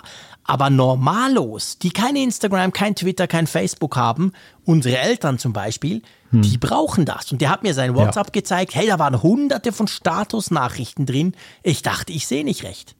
Ja, das stimmt. Also die, der Status ist die Story des kleinen Mannes, sage ja, ich häufig. Ich auch, genau. Das, du, du, stellst schon fest, dass diejenigen, die sich bei Instagram zum Beispiel raustrauen mhm. und dort dann regelmäßig so als nicht-techie Stories posten, dass das schon die sind, die meistens auch einen höheren Anspruch damit verfolgen. Die dann ja. sagen, ich bin Reiseblogger oder ich, äh, ich äh, fotografiere leidenschaftlich gerne und halte auch was von mir selber in der Beziehung. Also da gibt es schon eine Hemmschwelle, augenscheinlich zu sagen, ich äh, poste bei Instagram Stories, wo wohingegen der Status bei WhatsApp, wenn ich mir die angucke, diese Nachrichten, Gell? die da teilweise. Da sind keine Hemmungen da. Nee, da ist zum Beispiel ein Kollege, der, der sucht jetzt gerade irgendwie eine Fräse oder sowas. dann ist da einer, rein, gell? Dann ist da einer, der unmotiviert irgendwelche Bilder von seinem Gartenteich und, und, und Gartenbilder sehe ich da auch total häufig, dass ja. die Leute da einfach irgendwelche Blümchen da reinstellen, ähm, was keinen Menschen interessiert, aber Ja, ja. Also es ist sehr kleinteilig, ne? Es ist eine mhm. ganz andere Thematik, die du dort antriffst. Ich musste mich dann belehren lassen, dass ich mit meinem Tech-Bubble-Blick das sofort quasi als totalen Mist ähm, abgetan habe, so nach dem Motto, dafür gibt es doch andere Tools. Ja. Aber dass das eben, wie du es gesagt hast, ich glaube, das ist schön gesagt, die Stories des kleinen Mannes. Und man darf ja auch nicht vergessen, wenn wir jetzt über WhatsApp sprechen, generell global betrachtet, vor allem in Asien, aber auch in Indien und in, in Südamerika, weiß ich, ist das ein gigantischer Erfolg. Dieser Status läuft saumäßig gut. Ja, und was du daran noch sehen kannst, ist, und das ist auch so eine Realität, die man manchmal gerne ungerne wahrhaben möchte, aber das wird ja auf Facebook nachgesagt, dass Facebook sozusagen ein Subnetz ist. Ja. Also ein, ein Internet im Internet. Ja, es gibt absolut. Menschen, die bewegen sich primär in Facebook. Und in ja. diesem, diesem Mikrokosmos schicken sie sich gegenseitig Nachrichten, dort ja, lesen genau. sie, was die anderen machen, dort informieren ja, sie sich über Nachrichten, also auch um äh, vermeintlich seriöse Nachrichten und so weiter. Das ist ihre einzige Informationsquelle. Und WhatsApp ist auch so ein Subkosmos. Da sind auch Leute, die über WhatsApp-Gruppen, also ich, ich, hörte da, ich hörte das jetzt im Zuge dieser ganzen Impfkampagnengeschichten mhm. und so, mhm. dass es einen Zugang zu bestimmten Personengruppen nur gibt, wenn du über WhatsApp-Gruppen mit ihnen kommunizierst, weil die außerhalb Krass. von WhatsApp anscheinend ja. nicht zu erreichen sind mehr. Wahnsinn. Krass, gell? Was ich meine, das ist ja spannend, das ist das Schöne, wir haben ja Zeit, das ist der Apfelfunk, dass wir auch mal quasi vom Thema abschweifen. Wir sind aber immer noch bei WhatsApp, aber das Spannende finde ich, das, was du sagst mit diesem Internet im Internet oder diesem Subkosmos, weißt du, ich finde bei Facebook kann ich mir das ja noch vorstellen. Wenn ich jetzt mal sage, ich bin einfach in der Facebook-App und ich klicke mal all diese Funktionen an, da komme ich ja sehr weit. Da ist ja sehr viel drin letztendlich. Aber bei WhatsApp, es ist schon, das ist schon krass. Für ja. mich ist WhatsApp ein Messenger und sonst gar nichts. Keine Plattform. ja. Also natürlich ist eine Plattform, aber ja. niemals dieses quasi dieses, ähm, hey, da finde ich alles, was ich brauche. Diese Attitüde, aber du, du hast recht, es gibt genau diese, diese, diese Leute oder diese Gruppen, sagen wir es mal so. Ja, das hat vielleicht was damit zu tun, dass das WhatsApp dann auch wie ein beherrschbarer Kosmos für die Leute wirkt. Für uns ist es ja eine unglaubliche Beschränkung des, des digitalen Lebens, wenn wir uns vorstellen, dass eigentlich eine WhatsApp-Nachricht äh, das Maß der Dinge ist, um ja. sich zu informieren, dass, dass all die multimedialen Geschichten, die WhatsApp nicht unterstützt, dort nicht darstellbar sind. Aber ich glaube, das Internet in seiner Größe, in seiner Unübersichtlichkeit ängstigt auch viele Menschen. Vielen fehlt ja, halt die, die Digitalkompetenz, um damit umzugehen. Und WhatsApp ist aufgrund seiner Beschränktheit ein, ein du, du meinst dich dort orientieren und festhalten zu können. Ja. Und deshalb glaube ich, ist das für Bevölkerungsgruppen dann schon so der Ankerpunkt ihres Internettuns. Ja. Und ähm, ja, ja mit, allen, mit allen Auswirkungen, die man dort dann eben beobachten kann. Ja, Genau. Lass uns mal zu den Funktionen kommen, warum wir überhaupt über WhatsApp sprechen. ja. ähm, und zwar geht es darum, vielleicht habt ihr schon mal jemandem per WhatsApp ein Foto geschickt. Ziemlich sicher habt ihr das schon mal gemacht. Die Frage ist, ob ihr danach da mal geguckt habt, was denn eigentlich bei ihm so ankommt, qualitativ gesehen. Weil es ist ja jetzt noch so, dass wenn du ein schönes Foto per WhatsApp schickst, dann kommt auf der anderen Seite ein matschpixeliges, immer noch vielleicht schönes Foto an, aber zumindest auflösungstechnisch und so ist das dann massiv beschnitten worden. Das macht WhatsApp schon seit immer so. Und genau das könnte sich jetzt ändern. Nämlich man wird wohl eine Qualitätseinstellungsmöglichkeit bekommen bei WhatsApp, so wie wir es zum Beispiel ja von iMessage kennen. Genau, es gibt da Medienberichte, dass sie das schon testen, ja. dass man das dann einstellen kann, dass man so eine Art Auswahlschalter hat. Und ich muss sagen, mich würde das äh, wirklich freuen. Ich bin selber auch Ehrlich? ein, zweimal darauf reingefallen, dass ich dann, weil es einfach der einzige oder im Moment äh, verfügbare und schnellste Kontaktweg zu bestimmten Leuten war, dass ich denen okay. ein Bild darüber geschickt habe und habe dann hinterher festgestellt, ach Mist, ähm, hast du wieder vergessen, dass das ja automatisch runtergerechnet wird. Nicht wie bei ja. iMessage zum Beispiel, wo du es dann ja eben in genau, Originalqualität drüber ja, schicken genau. kannst. Aber vor allem ist es jetzt für mich beruflich, wäre es eine große Hilfe. Weil es durchaus mhm. immer mal vorkommt, dass mir Leute über WhatsApp, und da sind wir wieder bei dem Thema, hm, kann man auch eine E-Mail verschicken oder so. Bei manchen ist das halt eine Hürde. Und äh, die schicken dann über WhatsApp, weil sie sich dort gut auskennen und dann kommt bei mir das Matchbild an. Und dann geht ja. der Prozess los, dass ich sagen muss, nein, das kann man auch nicht einstellen. Bitte mal die App wechseln, bitte dies machen und dann hast du einen riesen Erklärungsprozess. Mhm. Also vor dem Hintergrund, man kann das jetzt abtun, so lapidar im Sinne von, ach ja, die Leute können doch so, wir hatten, haben doch sowieso Alternativen zu WhatsApp. Aber die, die sich nur dort primär bewegen, da ist es schon gut, wenn das ginge. Ja, Ja, finde ich auch, definitiv. Also das wäre das wäre echt spannend. Also ich, ich mache oft mit meiner Frau, wie, wie, obwohl wir Airdrop, wenn wir natürlich nah, nah, beieinander sind, aber sonst tun wir über iMessage halt viel verschicken und da ist halt schon schön, wenn du das einstellst, dann kriegt sie halt das Foto in der genau vollen Auflösung. Und es wäre schön, wenn man bei WhatsApp sowas ähnliches machen kann und das ist offensichtlich ja geplant. Das zweite Feature, ist das Feature, worauf ich mich tatsächlich schon lange freue, was ich eigentlich schon sehr, sehr sehnlichst erwarte, nämlich dieser sagenhafte Multi-User-Support, also, beziehungsweise Multi-Device-Support, sorry. Also ihr wisst ja, das Problem bei WhatsApp ist ja nach wie vor, es ist ja, du hast es vorhin erwähnt, ist ja eigentlich aus der SMS rausgekommen. Und das war ja so, eine SIM-Karte in einem Gerät, ein SMS kommt bei einem Gerät an. Und WhatsApp ist ja prinzipiell auch so.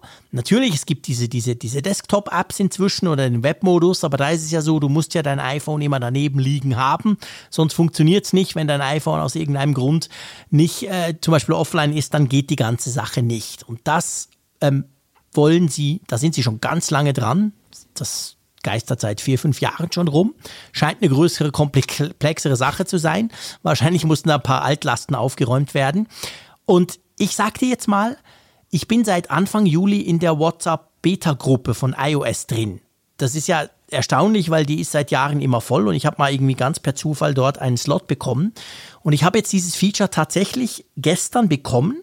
Also man kann das jetzt ausprobieren und das ist dann so, wenn du zum Beispiel dann unter webwhatsapp.com, was man ja machen kann im Browser WhatsApp, einmal verlinkst mit deinem Gerät, dann kann ich jetzt, dann kannst du dann dein iPhone zum Beispiel wirklich abschalten und kannst dann dort unabhängig davon deine Sachen schicken und du loggst dich quasi in blöd gesagt bei WhatsApp dann ein. Und das ist nur eine einmalige Verlinkung im Moment noch. Das braucht es noch mit diesem QR-Code scannen. Und danach sind die aber eigentlich mehr oder weniger autark. Also du kannst dann auch dort Nachrichten verschicken, ohne dass der andere, ohne dass du zum Beispiel dein iPhone dafür brauchst. Nachteil im Moment ist klar, es ist Beta Beta, ist du kannst es nur an andere WhatsApp schicken, wenn die auch die Version haben. Also es wird dann spannend zu sehen, wenn das rausrollt, diese Funktion, ob es dann so ist, du kannst zwar, ich kann jetzt mit meinem iPhone immer noch dir WhatsApps schicken, das geht, aber wenn ich jetzt mit dieser Webversion eins verschicken will, dann geht das nur an andere, die auch diese Beta-Version haben. Und natürlich, das wird dann normal, aber ich frage mich dann, ob dann wirklich alle Leute ihre WhatsApp-Apps so schnell aktualisieren oder ob wir dann das Chaos haben, dass du dann mit deinem zweiten Gerät dann quasi gewissen Leuten gar nicht schreiben kannst. Da bin ich noch hm. gespannt, wie sie das lösen wollen. Ja, es ist für WhatsApp natürlich schon ein riesiger Schritt, den sie da gehen, ja. denn ähm, diese ganze Philosophie des Systems, die schielt ja auf ein Gerät und das, ja. da diese Konstante auszuräumen, ist glaube ich, tatsächlich alles andere als einfach. Und äh, sie haben sich ja lange gewunden jetzt mit dieser Web-WhatsApp-Geschichte. Die, mhm. muss ich aber sagen, auch recht zuverlässig funktioniert. Also ja. klar, du hast manchmal das Problem, dass dann, da musst du meistens das iPhone nochmal wieder ähm, die, die App sozusagen öffnen dort und dann überträgt es. Man hatte dann, man, also ich hatte manchmal dann, dass da so eine, so eine, ähm, nicht die beiden Häkchen kamen ja, oder genau. ein Häkchen, sondern genau. dass dann irgendwie so eine Sanduhr dann zu sehen war. Ja. Das war meistens so ein Signal, okay, irgendwie funktioniert die Kommunikation mit dem, dem sendenden iPhone jetzt genau, gerade nicht einwandfrei. Genau, habe ich auch immer wieder. Und ähm, das kommt aber allerdings auch nicht so häufig vor. Insofern ist es für mich jetzt nicht so ein riesiger ja. Fortschritt, aber natürlich ist es grundsätzlich begrüßenswert, weil es, glaube ich, die, die Realitäten in der Nutzung heutzutage viel besser wiedergibt. Und vor allem verspreche ich mir natürlich, vor allem auf dem iPad eine genau. wesentlich bessere Qualität. Das und dort, ist der dort im, Punkt. im Browser ist es so, da musst du schon ziemlich viel swipen und ziehen manchmal, weil immer wieder diese Eingabezeile da verloren geht. Ja. Dann, äh, zumindest bei mir ist das so. Nicht brauchbar. Bei mir nee, ist ganz, ganz schwer nutzbar. Und das, das wäre echt super, wenn du auf dem iPad da eine bessere Version hast. Auf dem Desktop, auf dem Mac und PC ist es eigentlich schon ziemlich gut mit der ja, WhatsApp-Web-Geschichte. Zumal es ja auch so ist, also korrigiere mich, aber mhm. jetzt gerade, wenn du jetzt dann, du bist flexibler, finde ich. Und wenn du nicht eine App installieren musst, wenn du zum Beispiel jetzt auf einem Arbeitsrechner das verwendest oder Klar. einem Internetcafé. Es geht natürlich super schnell, QR-Code, zack und los geht's. Und danach ja. kannst du es ja wieder anlinken und dann, ja, das stimmt, da hast du natürlich recht. Das ist ein guter Punkt. Die iPad-App kann man noch nicht testen im Moment, da sagen sie noch nichts drüber, aber das ist ein offenes Geheimnis, dass es die dann natürlich zusammen mit diesem Rollout, wenn eben dieses WhatsApp auf anderen Geräten, du kannst bis vier zusätzliche Geräte dann damit quasi verknüpfen und das wird eine iPad-App geben. Und da muss ich sagen, das finde ich auch cool. Also ich Habe daneben tatsächlich manchmal Leute, denen ich halt auch bei WhatsApp ein bisschen mehr schreiben muss. Ich mache ja keine, ich mache ja keine Sprachnachrichten, weil mich das so nervt. Also schreibe ich dann.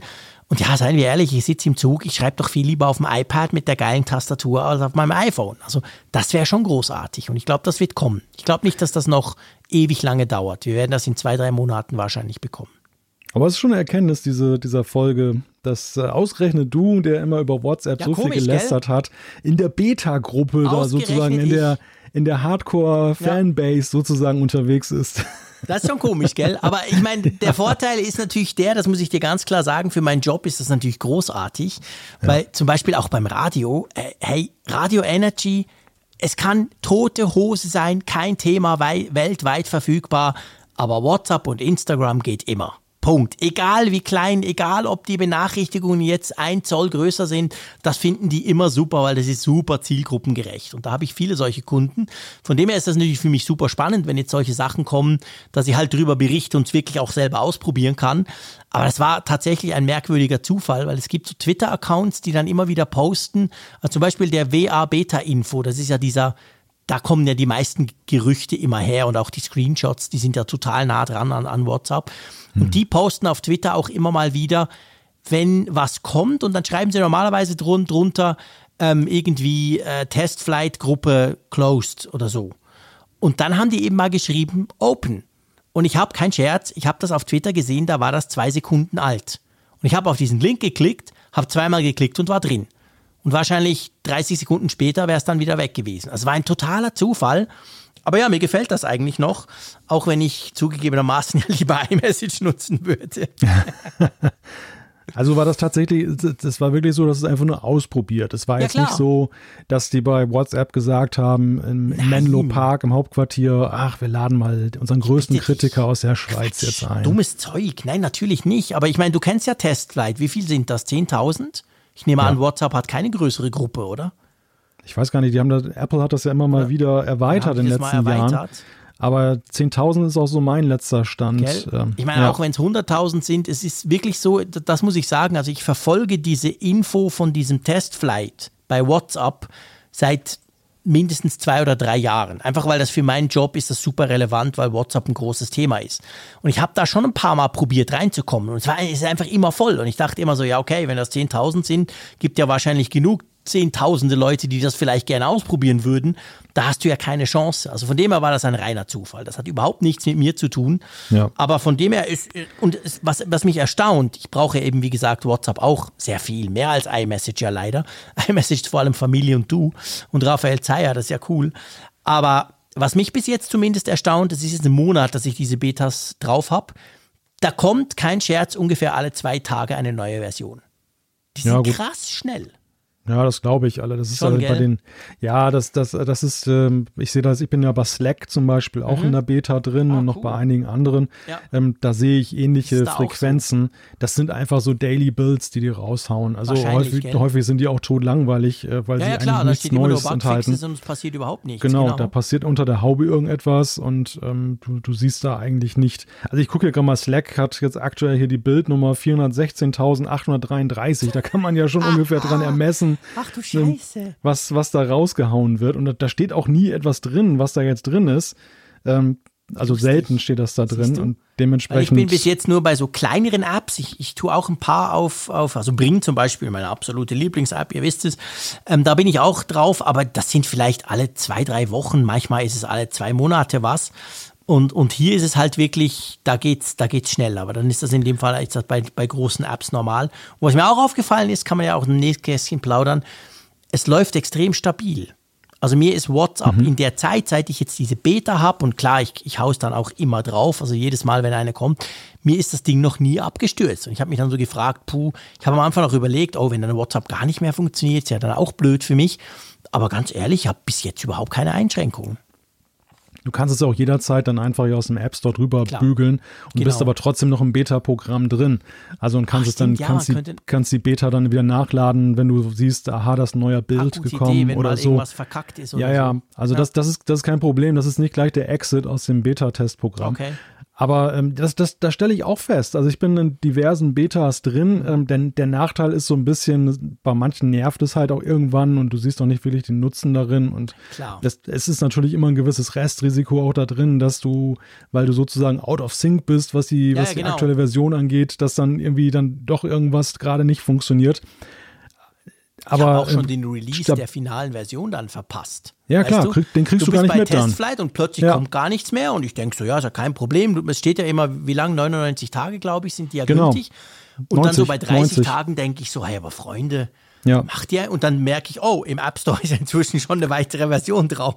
Das ist bei Testflight nach wie vor so 10.000 Tester kannst du nutzen, äh, Ah, kannst du okay. einladen und Ja. 90 Tage ist dann jeweils immer dann die jeweilige Pro Bild. Bildversion dann, äh, dann gültig. Es gibt auch Okay. so einige, die dann immer verlängernde Builds rausgeben, weil das immer ein bisschen doof ist, wenn deine, wenn deine Tester nichts Neues kriegen. Mhm. Asche auf mein Haupt beim Apfelfunk ist es auch schon passiert. dann funktioniert die App dann nach den 90 Tagen nicht mehr. Also es Ja, geht, ja, du, genau, du die gehst nicht dann ab. automatisch auf die Stable zurück, sondern die läuft dann ab, genau, und du kriegst auch gar keine Fehlermeldung. Du machst die App auf und dann crasht sie gleich. Das ist immer ein bisschen ärgerlich für die Tester. Deshalb gibt es einige findige Programmierer, die schlauer sind als ich, die dann halt dann mal so einen neuen Bild raushauen und sagen, okay, jetzt seid ihr 90 Tage wieder safe. Das, das ist so eine Nettigkeit, die man Ja. da, da halt machen kann. Interessant ist vielleicht noch, also es wird ja so sein, dass du da reingeraten bist, dass ja andere Leute ausgeschieden sind. Die Frage, die man sich stellen ja. kann, ist ja, warum sind die ausgeschieden? Ja. Sind die ausgeschieden aus freien Stücken? Ich würde Oder behaupten, wurden eher die nicht. rausgeschmissen? Oder wurden die rausgeschmissen? Und da muss man sein. vielleicht mal einen Blick auf die Entwicklerseite werfen. Was, was siehst du eigentlich in Testflight? Das ist ja vielleicht noch ganz interessant in dem Ja, Kontext. unbedingt. Schieß los. Also du kannst schon gucken, wer welche Version deiner Beta installiert hat. Du kannst also Okay. inaktive Tester, die sich irgendwann nochmal angemeldet haben und sozusagen ihr Handtuch dann über die Sonnenliege dann gelegt haben, das aber gar nicht Genau. verwenden. Genau, Die reserviert kannst, haben. Die kannst du als Entwickler identifizieren und dann kannst du natürlich sagen, diese Beta-Tester nützen mir nichts. Ähm, dann wirfst du sie raus. Die andere Option ist natürlich die, dass du guckst, wer sind deine nützlichen Beta-Tester im Sinne von Feedback. Also wer meldet sich denn überhaupt und sagt mal, da ist ein Bug oder Ja. es funktioniert nicht oder ich mag das oder ich mag das nicht. Denn das ist ja auch noch so eine Gütefrage. Es gibt ja eben auch Klar. die, die einfach nur neugierig sind und sagen, ich will mal Natürlich. gucken, was da passiert. Aber du als Entwickler, neben den, sag ich mal, passiv erzeugten Crash-Reports, wenn zum Beispiel die App dann, dann in sich zusammenbricht, Ja. die nutzen ja am meisten ja diejenigen, die wirklich sagen, hey, der Schalter, Klar. der funktioniert nicht oder der ist doof an der Das sind Stelle. die tollen Beta-Tester quasi, von denen kriegst Genau. richtig Feedback. Also wir haben ja auch ganz tolle Beta-Tester bei Funkgerät immer Mhm. Gesehen. Und ähm, das, das hilft ja immens natürlich dann. Ne? Gut, dann schreibe ich dem Mark Zuckerberg ab und zu mal eine E-Mail in dem Fall. Genau, so prophylaktisch, dass du Ja, so sagst, genau so. Multivice, Support, cool. genau. Ja, gut. Also, auf jeden Fall, da wird was kommen. Da könnt ihr euch grundsätzlich drauf freuen. Und eben, es verändert ja nichts dran, dass WhatsApp einfach unglaublich wichtig ist. Auch wenn der eine oder andere vielleicht inzwischen gewechselt ist. Das mag ja sein. Aber für die große Mehrheit ist das eben nicht der Fall. Und wir werden sicher darüber berichten, wenn das dann kommt. Gerade, ich glaube, gerade die iPad-Version, das wäre schon, das wäre schon mal eine richtige News wieder wert. So, apropos News. Ha, passt ja gar nicht so schlecht. Ich bin ja bei unserem nächsten Thema eigentlich so ein bisschen draußen, sage ich dir ganz ehrlich, weil ich überhaupt nicht nachvollziehen kann, wie man da überhaupt drüber diskutieren kann. Konkret geht es ja drum, das iPhone 13 Event. Wer hätte das gedacht? Kommt irgendwann, wahrscheinlich im September, vielleicht auch ein bisschen später. Und jetzt gibt es die Diskussion, ob das virtuell stattfinden wird. Und ehrlich gesagt, Malte, ich frage mich, ja, ja, was denn sonst zum Geier? Rechnet irgendjemand damit, dass das nicht virtuell sein wird? War auch meine erste Reaktion. Also es ist ja, es gründet ja auf einem Bericht von Mark Gurman bei Genau. Bloomberg, der ja gewöhnlich mal ganz gut informiert ist. Und als ich die Schlagzeile las, dachte ich auch, ja, willkommen im Park der Selbstverständlichkeiten. Aber es ist tatsächlich die europäische Perspektive, die uns so ein wenig da fehlgeleitet hat. Denn in Amerika ist es ja so, dass ja in Sachen Corona schon eine weitaus höhere Lockerheit wieder an den Tag mhm. gelegt wird. Das, das grad, läuft gerade wieder ein bisschen rückwärts, weil bei denen ja auch die Fallzahlen ja, ja. Ja, jetzt genau. anziehen. Das ist ja auch der Grund für diese News. Aber es war, und wir, dann, es gibt eine Parallele zu dieser Diskussion, die geführt wurde, auch mit Blick auf Apple und die Rückkehr in die Präsenzarbeit. Wo ja genau. eben mit, Mitarbeiter aufbegehrt haben in einem offenen Brief, die da gesagt haben, hey Apple, ihr seid anders als der Rest des Silicon Valleys ein bisschen rückständig, indem ihr halt jetzt dann nicht so viel Remote-Arbeit, Homeoffice-Arbeit anbieten wollt. Also Apple hat ja, glaube ich, irgendwie so mehrere Tage pro Woche, ja. aber eben nicht diese Full-Homeoffice-Option. Da legt man Wert genau. darauf, dass die Leute in Apple Park zurückkommen und in andere ähm, Gebäude. Und ähm, diese Bewegung, da scheint jetzt so ein kleiner Stopp zu sein, weil Apple wohl sieht, dass die steigenden Fallzahlen das dann doch mhm. vereiteln. Und daraus wird jetzt auch dann eben dann die Parallele gezogen, dass auch ein Event was möglicherweise wirklich dann in Erwägung gezogen wurde im Zuge der allgemeinen, des allgemeinen Aufatmens, ja. dass das damit auch wieder in die Ferne gerückt ist, was für uns, wie gesagt, wenig überraschend erscheint. Ja, genau, an und für sich schon. Zeigt natürlich auch die Euphorie der Amerikaner. Die Amerikaner sind ja schnell mal auch euphorisch, das merkt man ja auch im persönlichen Umgang. Kann natürlich schon sein, dass sie in der Zeit, wo es eben wirklich, wo es aussah, wow, krass, die Impfkampagne, die lief ja später, aber dafür dann unglaublich schnell in den USA im Vergleich zu Europa und anderen Ländern. Und die haben ja eine, eine riesenhohe Impfquote, klar, auch nicht genug, aber auf jeden Fall ganz viel weiter als wir das sind. Dass man da schon damit gerechnet hat und dachte, ja komm, unser wichtigstes Event des Jahres, wir versuchen es wieder quasi vor Ort zu machen. Aber jetzt im Moment sieht es eben wieder ein bisschen anders aus, das, das muss man auch sagen. Spannend finde ich ja auch, es wird ja logisch, klar, ich meine, wir sind jetzt dann Anfang August, da ist das natürlich ein Riesenthema, dieses iPhone 13 Event. Es wird ja viel auch darüber diskutiert, ähm, wann das stattfinden kann. Wir erinnern uns, letztes Jahr gab es ja das erste Event mit der Apple Watch ohne iPhone. Da habe ich übrigens eine Wette gegen Sascha Wanner gewonnen. Ich muss ihn dann noch erinnern dran. Da mache ich im Apfelfunk am Hörer einverstanden. Der muss mir da noch irgendwie, egal, anderes Thema, weil er, er war überzeugt, da kommt sicher noch ein iPhone und da kam ja keins beim ersten Event. Da gab es ja eine Verzögerung dieses Jahr offensichtlich, und ganz ehrlich, das erstaunt mich ein bisschen, eigentlich fast alle so Analysten gehen davon aus, doch, doch, der Septembertermin steht. Hm. Ich hätte wieder eine Verzögerung irgendwie erwartet. Wie siehst du das? Ja, das ist in der Tat eine gute Frage, aber vielleicht ist auch dieser, diese Voraussage jetzt bei, den, bei dem Analystengespräch, was ja dann sich angeschlossen hat, den Quartalzahlen, mhm. ähm, dass sie gesagt haben, dass, dass da Lieferverzögerungen sehr stark ja. absehbar sind, dass sie da vorgebaut haben, dass sie ja, vielleicht. vielleicht. eine ja. Entkopplung da machen, dass sie sagen, okay, wir halten am September-Event fest im Sinne, weil es ein strategisch sehr guter Zeitpunkt ist, Klar. das anzukündigen. Selbst wenn die Leute es nicht sofort kaufen können, aber sie können da zumindest schon mal ein Schächtelchen mit Geld hinstellen und in den Schrank oder ja. auf den Schrank, dass sie sagen, das kaufe ich mir, sobald es dann November mal erhältlich ist. Was eben das Problem wäre, wenn sie später kommen, dass eben andere vielleicht früher ankündigen, dass die Leute ihr Geld anders einplanen. Ja. Und äh, so gesehen ist es vielleicht schlau, dann tatsächlich so diesen Timeslot zu behalten.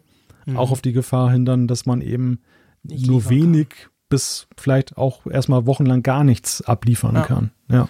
Letztes Jahr war es ja dann anders. Da haben sie sich ja dann eher entschieden, das Event per se ein paar Wochen später zu verschieben. Also die iPhones, die waren ja dann nochmal gestaffelt. Also diese Verzögerung durch Corona die ja am Schluss dann doch fast acht Wochen war, hat ja Apple eigentlich ganz clever auf, aufgefangen, indem sie einerseits das Event verschoben, mhm. dann war es aber so, dass nicht mal alle kamen, also die anderen kamen ein bisschen später und dadurch hat man gar nicht so gemerkt, dass es eigentlich eine massive Verzögerung war bei den Geräten.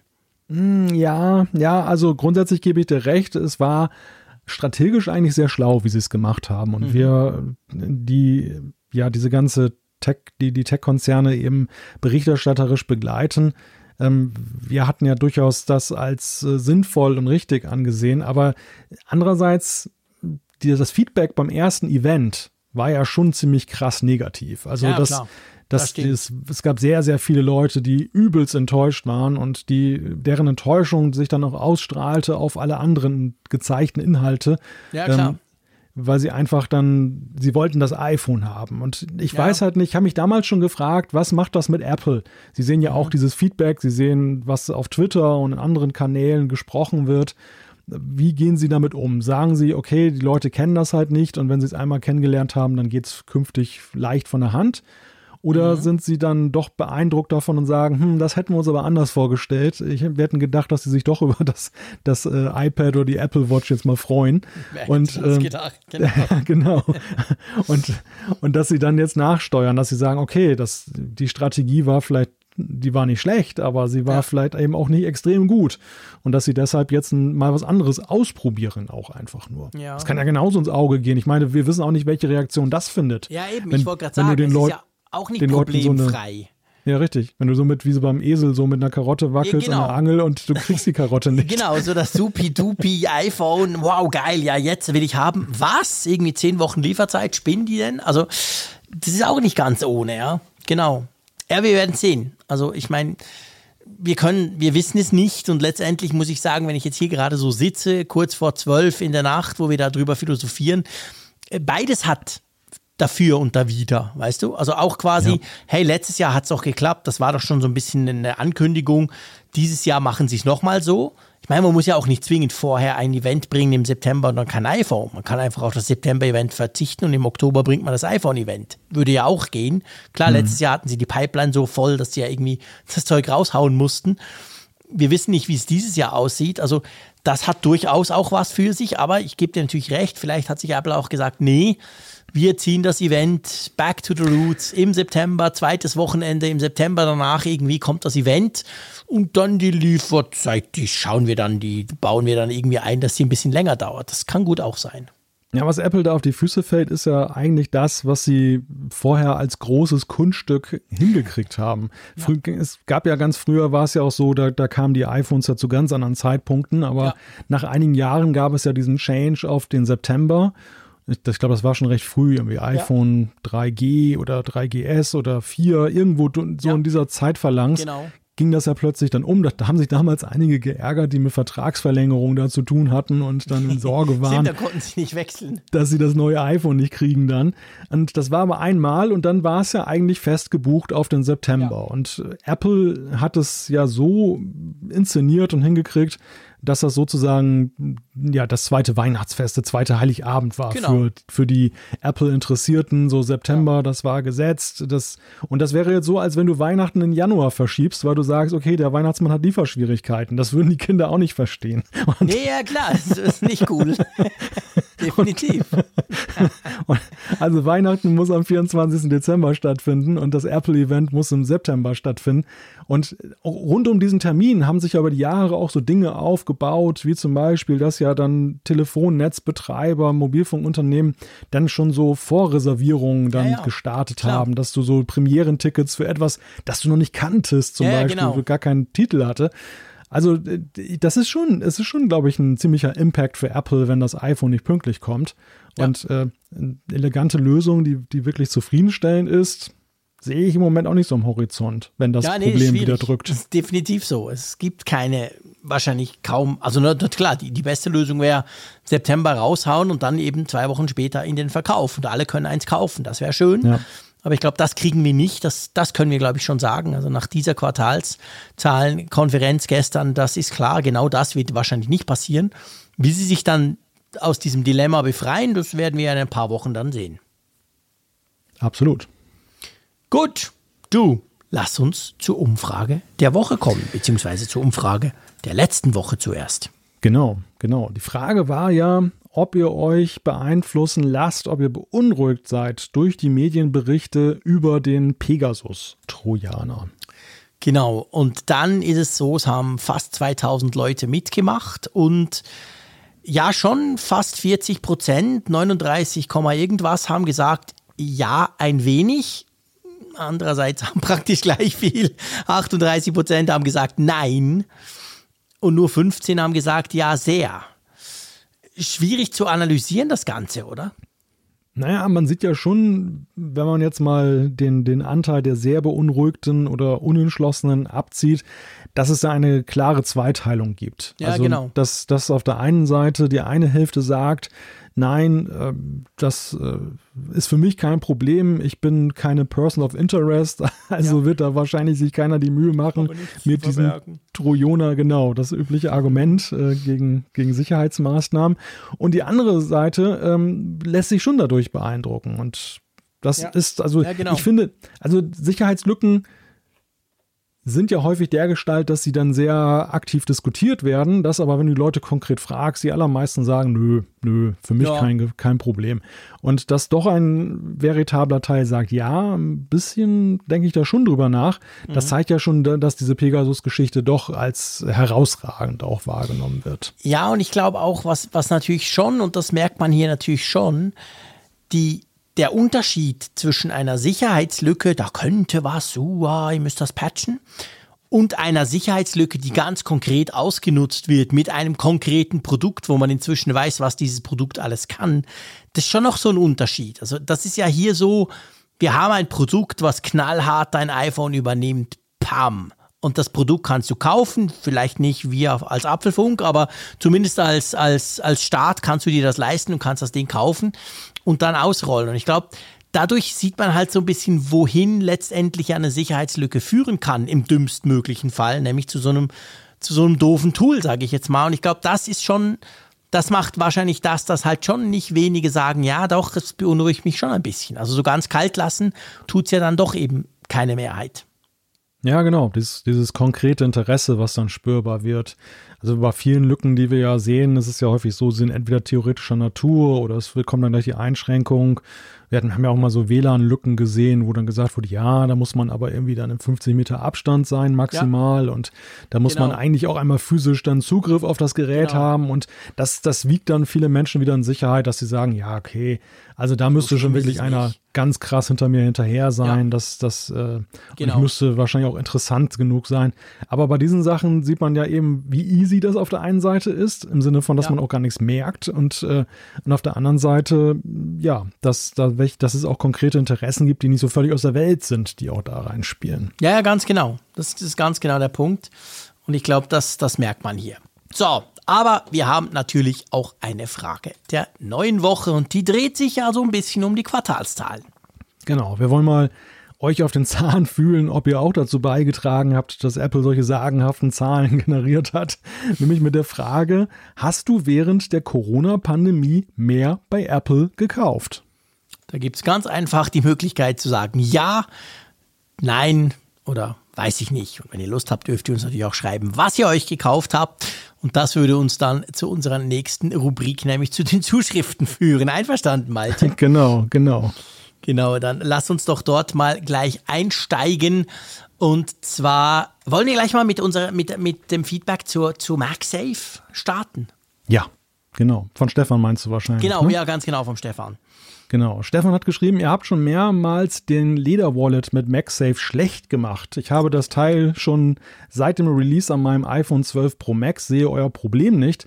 Das habe ich noch nicht einmal verloren. Auch in der Hosentasche gibt es keine Probleme, dass es sich verschiebt oder gar trennt. Deine Hosen möchte ich sehen, lieber Stefan. Nein, es war natürlich ich, der, der das, das Ganze wieder schlecht gemacht hat.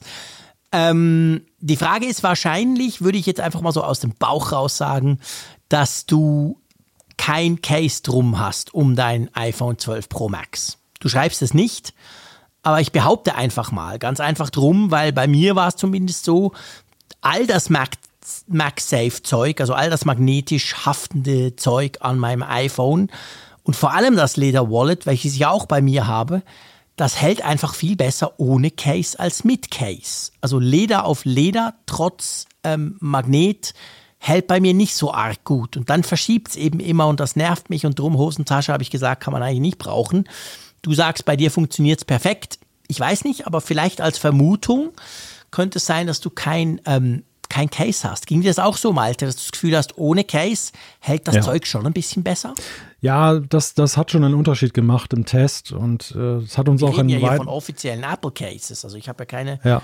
Ali irgendwie China. Hat doch ein weiterer Hörer bestätigt, dass er ja. eine ähnliche Erfahrung gemacht hat, dass es einen signifikanten Unterschied macht, ob ich jetzt dann eben mit dem mit einem zusätzlichen Case dazwischen arbeite oder eben nicht.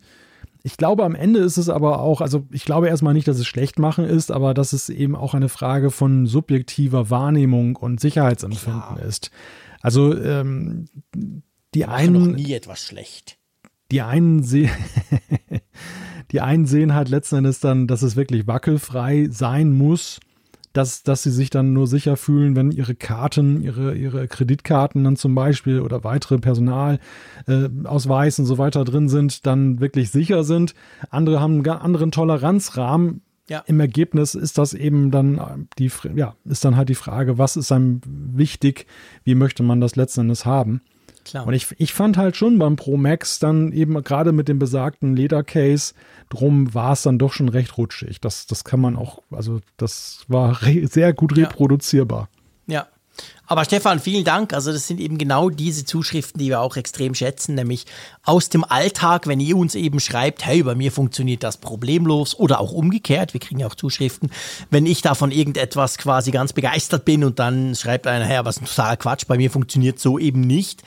Das ist ja eigentlich das Coole dran. Und kommen wir nehmen gleich den Marco, weil da geht es nämlich auch um, da geht es um die MagSafe Batterie. Einverstanden? Ja. Genau. Er schreibt, in den letzten zwei Ausgaben habt ihr über die neue MagSafe Batterie gesprochen und Negativpunkte wie nicht hosentaschentauglich oder die geringere Haftung bemängelt. Dies, weil ihr das Produkt mit dem Smart Battery Case verglichen habt. Für mich sind dies aber zwei unterschiedliche Produkte. Das Smart Battery Case ist quasi als Vergrößerung des iPhone-Akkus gedacht, deshalb fest mit dem iPhone verbunden. Die MagSafe Batterie ist für mich aber eine externe Powerbank, um den Akku im Notfall aufzuladen. Ich nutze meine iPhones nie mit einer Hülle und so ein Klopper wie das Smart Battery Case käme für mich deshalb niemals in Frage. Eine externe Powerbank finde ich jedoch super und dazu noch mit einer so einfachen MagSafe-Verbindung einfach toll. Ich glaube, dass die MagSafe-Batterie eine viel größere Käuferschaft finden wird als das Smart Battery Case. Ehrlich gesagt kenne ich niemanden, der so eins verwendet. Super spannende Zuschrift, oder?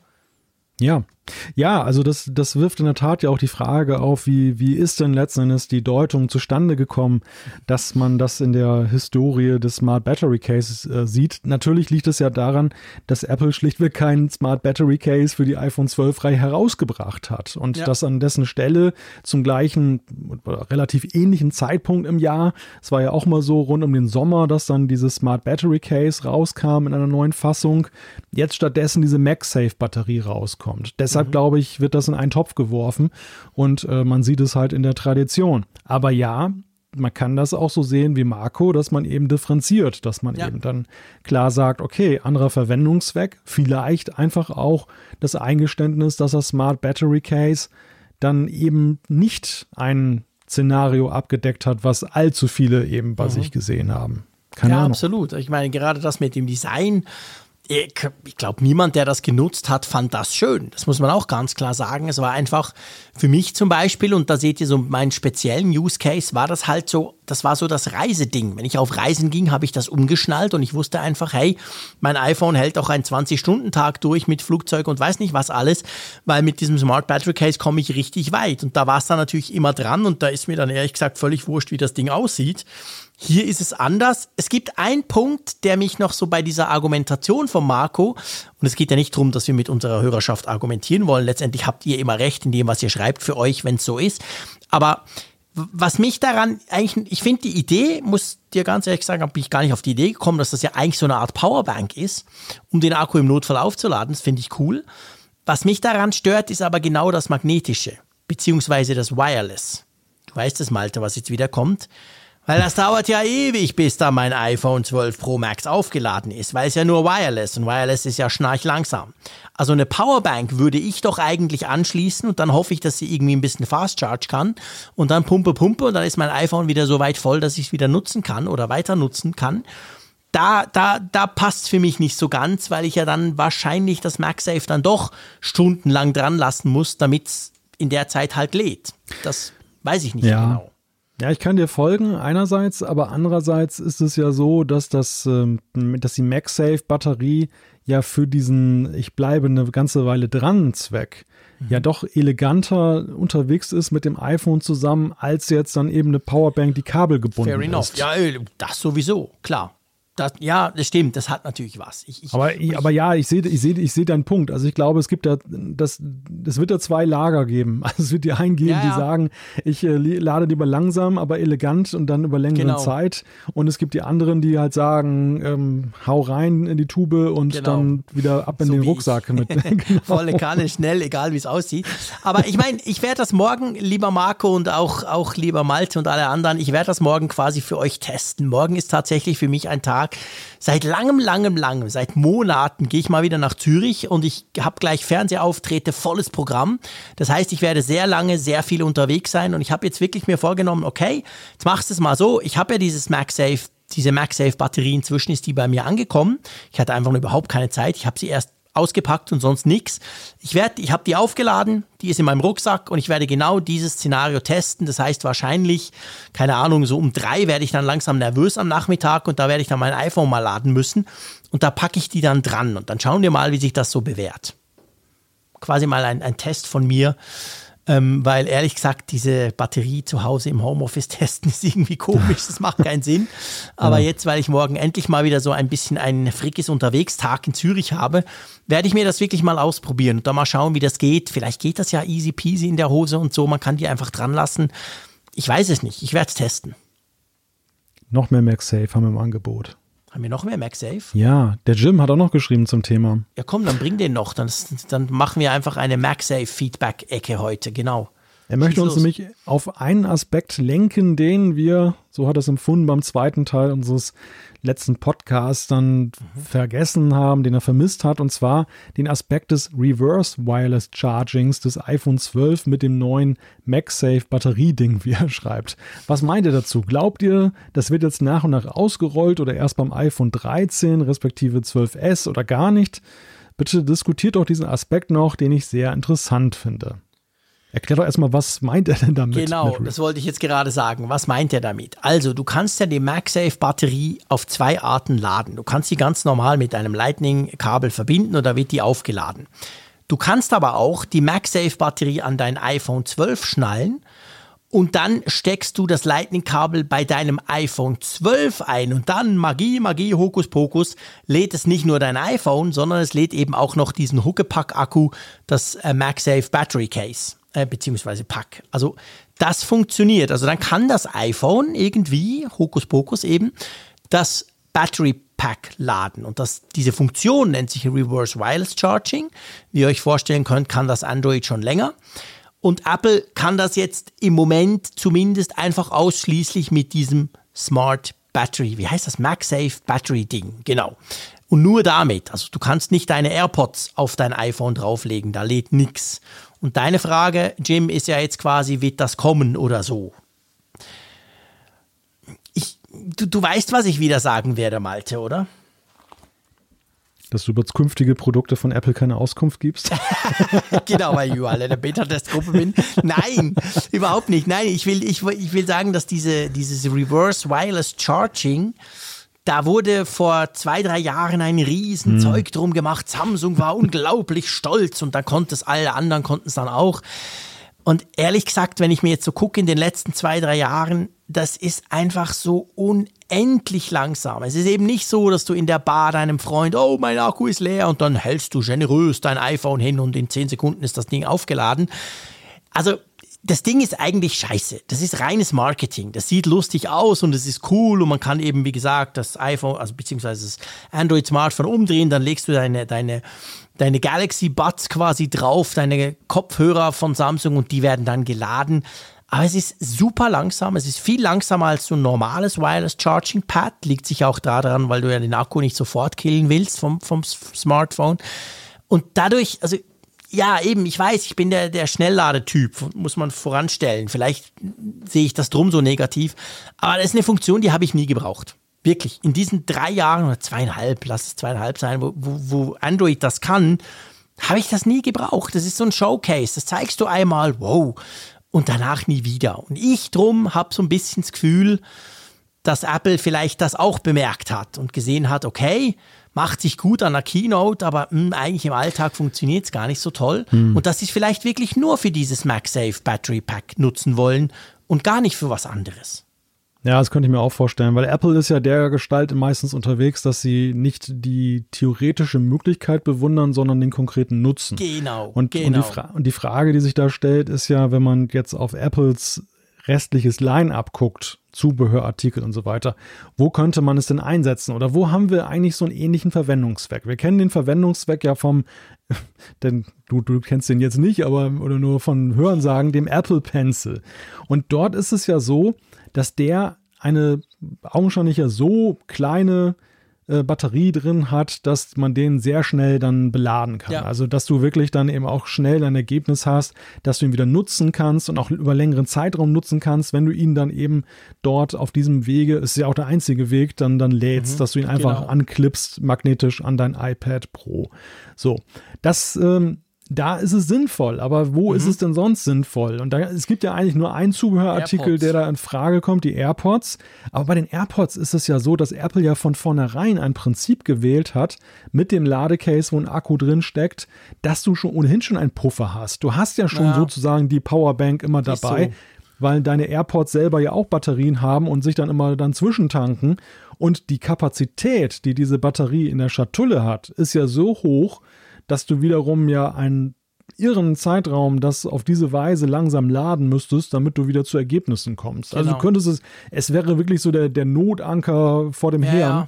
dass du sagst, oh, ich muss jetzt ganz dringend noch mal zehn Minuten Apfelfunk zu Ende hören und die, die, alles ist leer, ähm, dass du dann eine halbe Stunde darüber auflädst, um dann diese zehn Minuten auf die AirPods zu laden. Aber das Szenario halte ich für so ähm, Ja. selten, kostbar, rar, dass das wahrscheinlich nicht dann genau gleich. passieren ich sehe, wird. Ich sehe das wie du. Und, und ich, ich, ich, ich habe jetzt, wo du das so besprochen hast, wo du über den Apple Pencil gesprochen hast, und ich bin so ein bisschen abgeschweift gedanklich, komischerweise, ähm, ist mir genau ein Use Case eingefallen, wo ich tatsächlich dieses Reverse Wireless Charging bei einem Samsung Smartphone genutzt habe. Und zwar war ich mal in, in London in einem Hotel und das hatte eine, ich will jetzt nicht fluchen, Steckdose. Genau eine.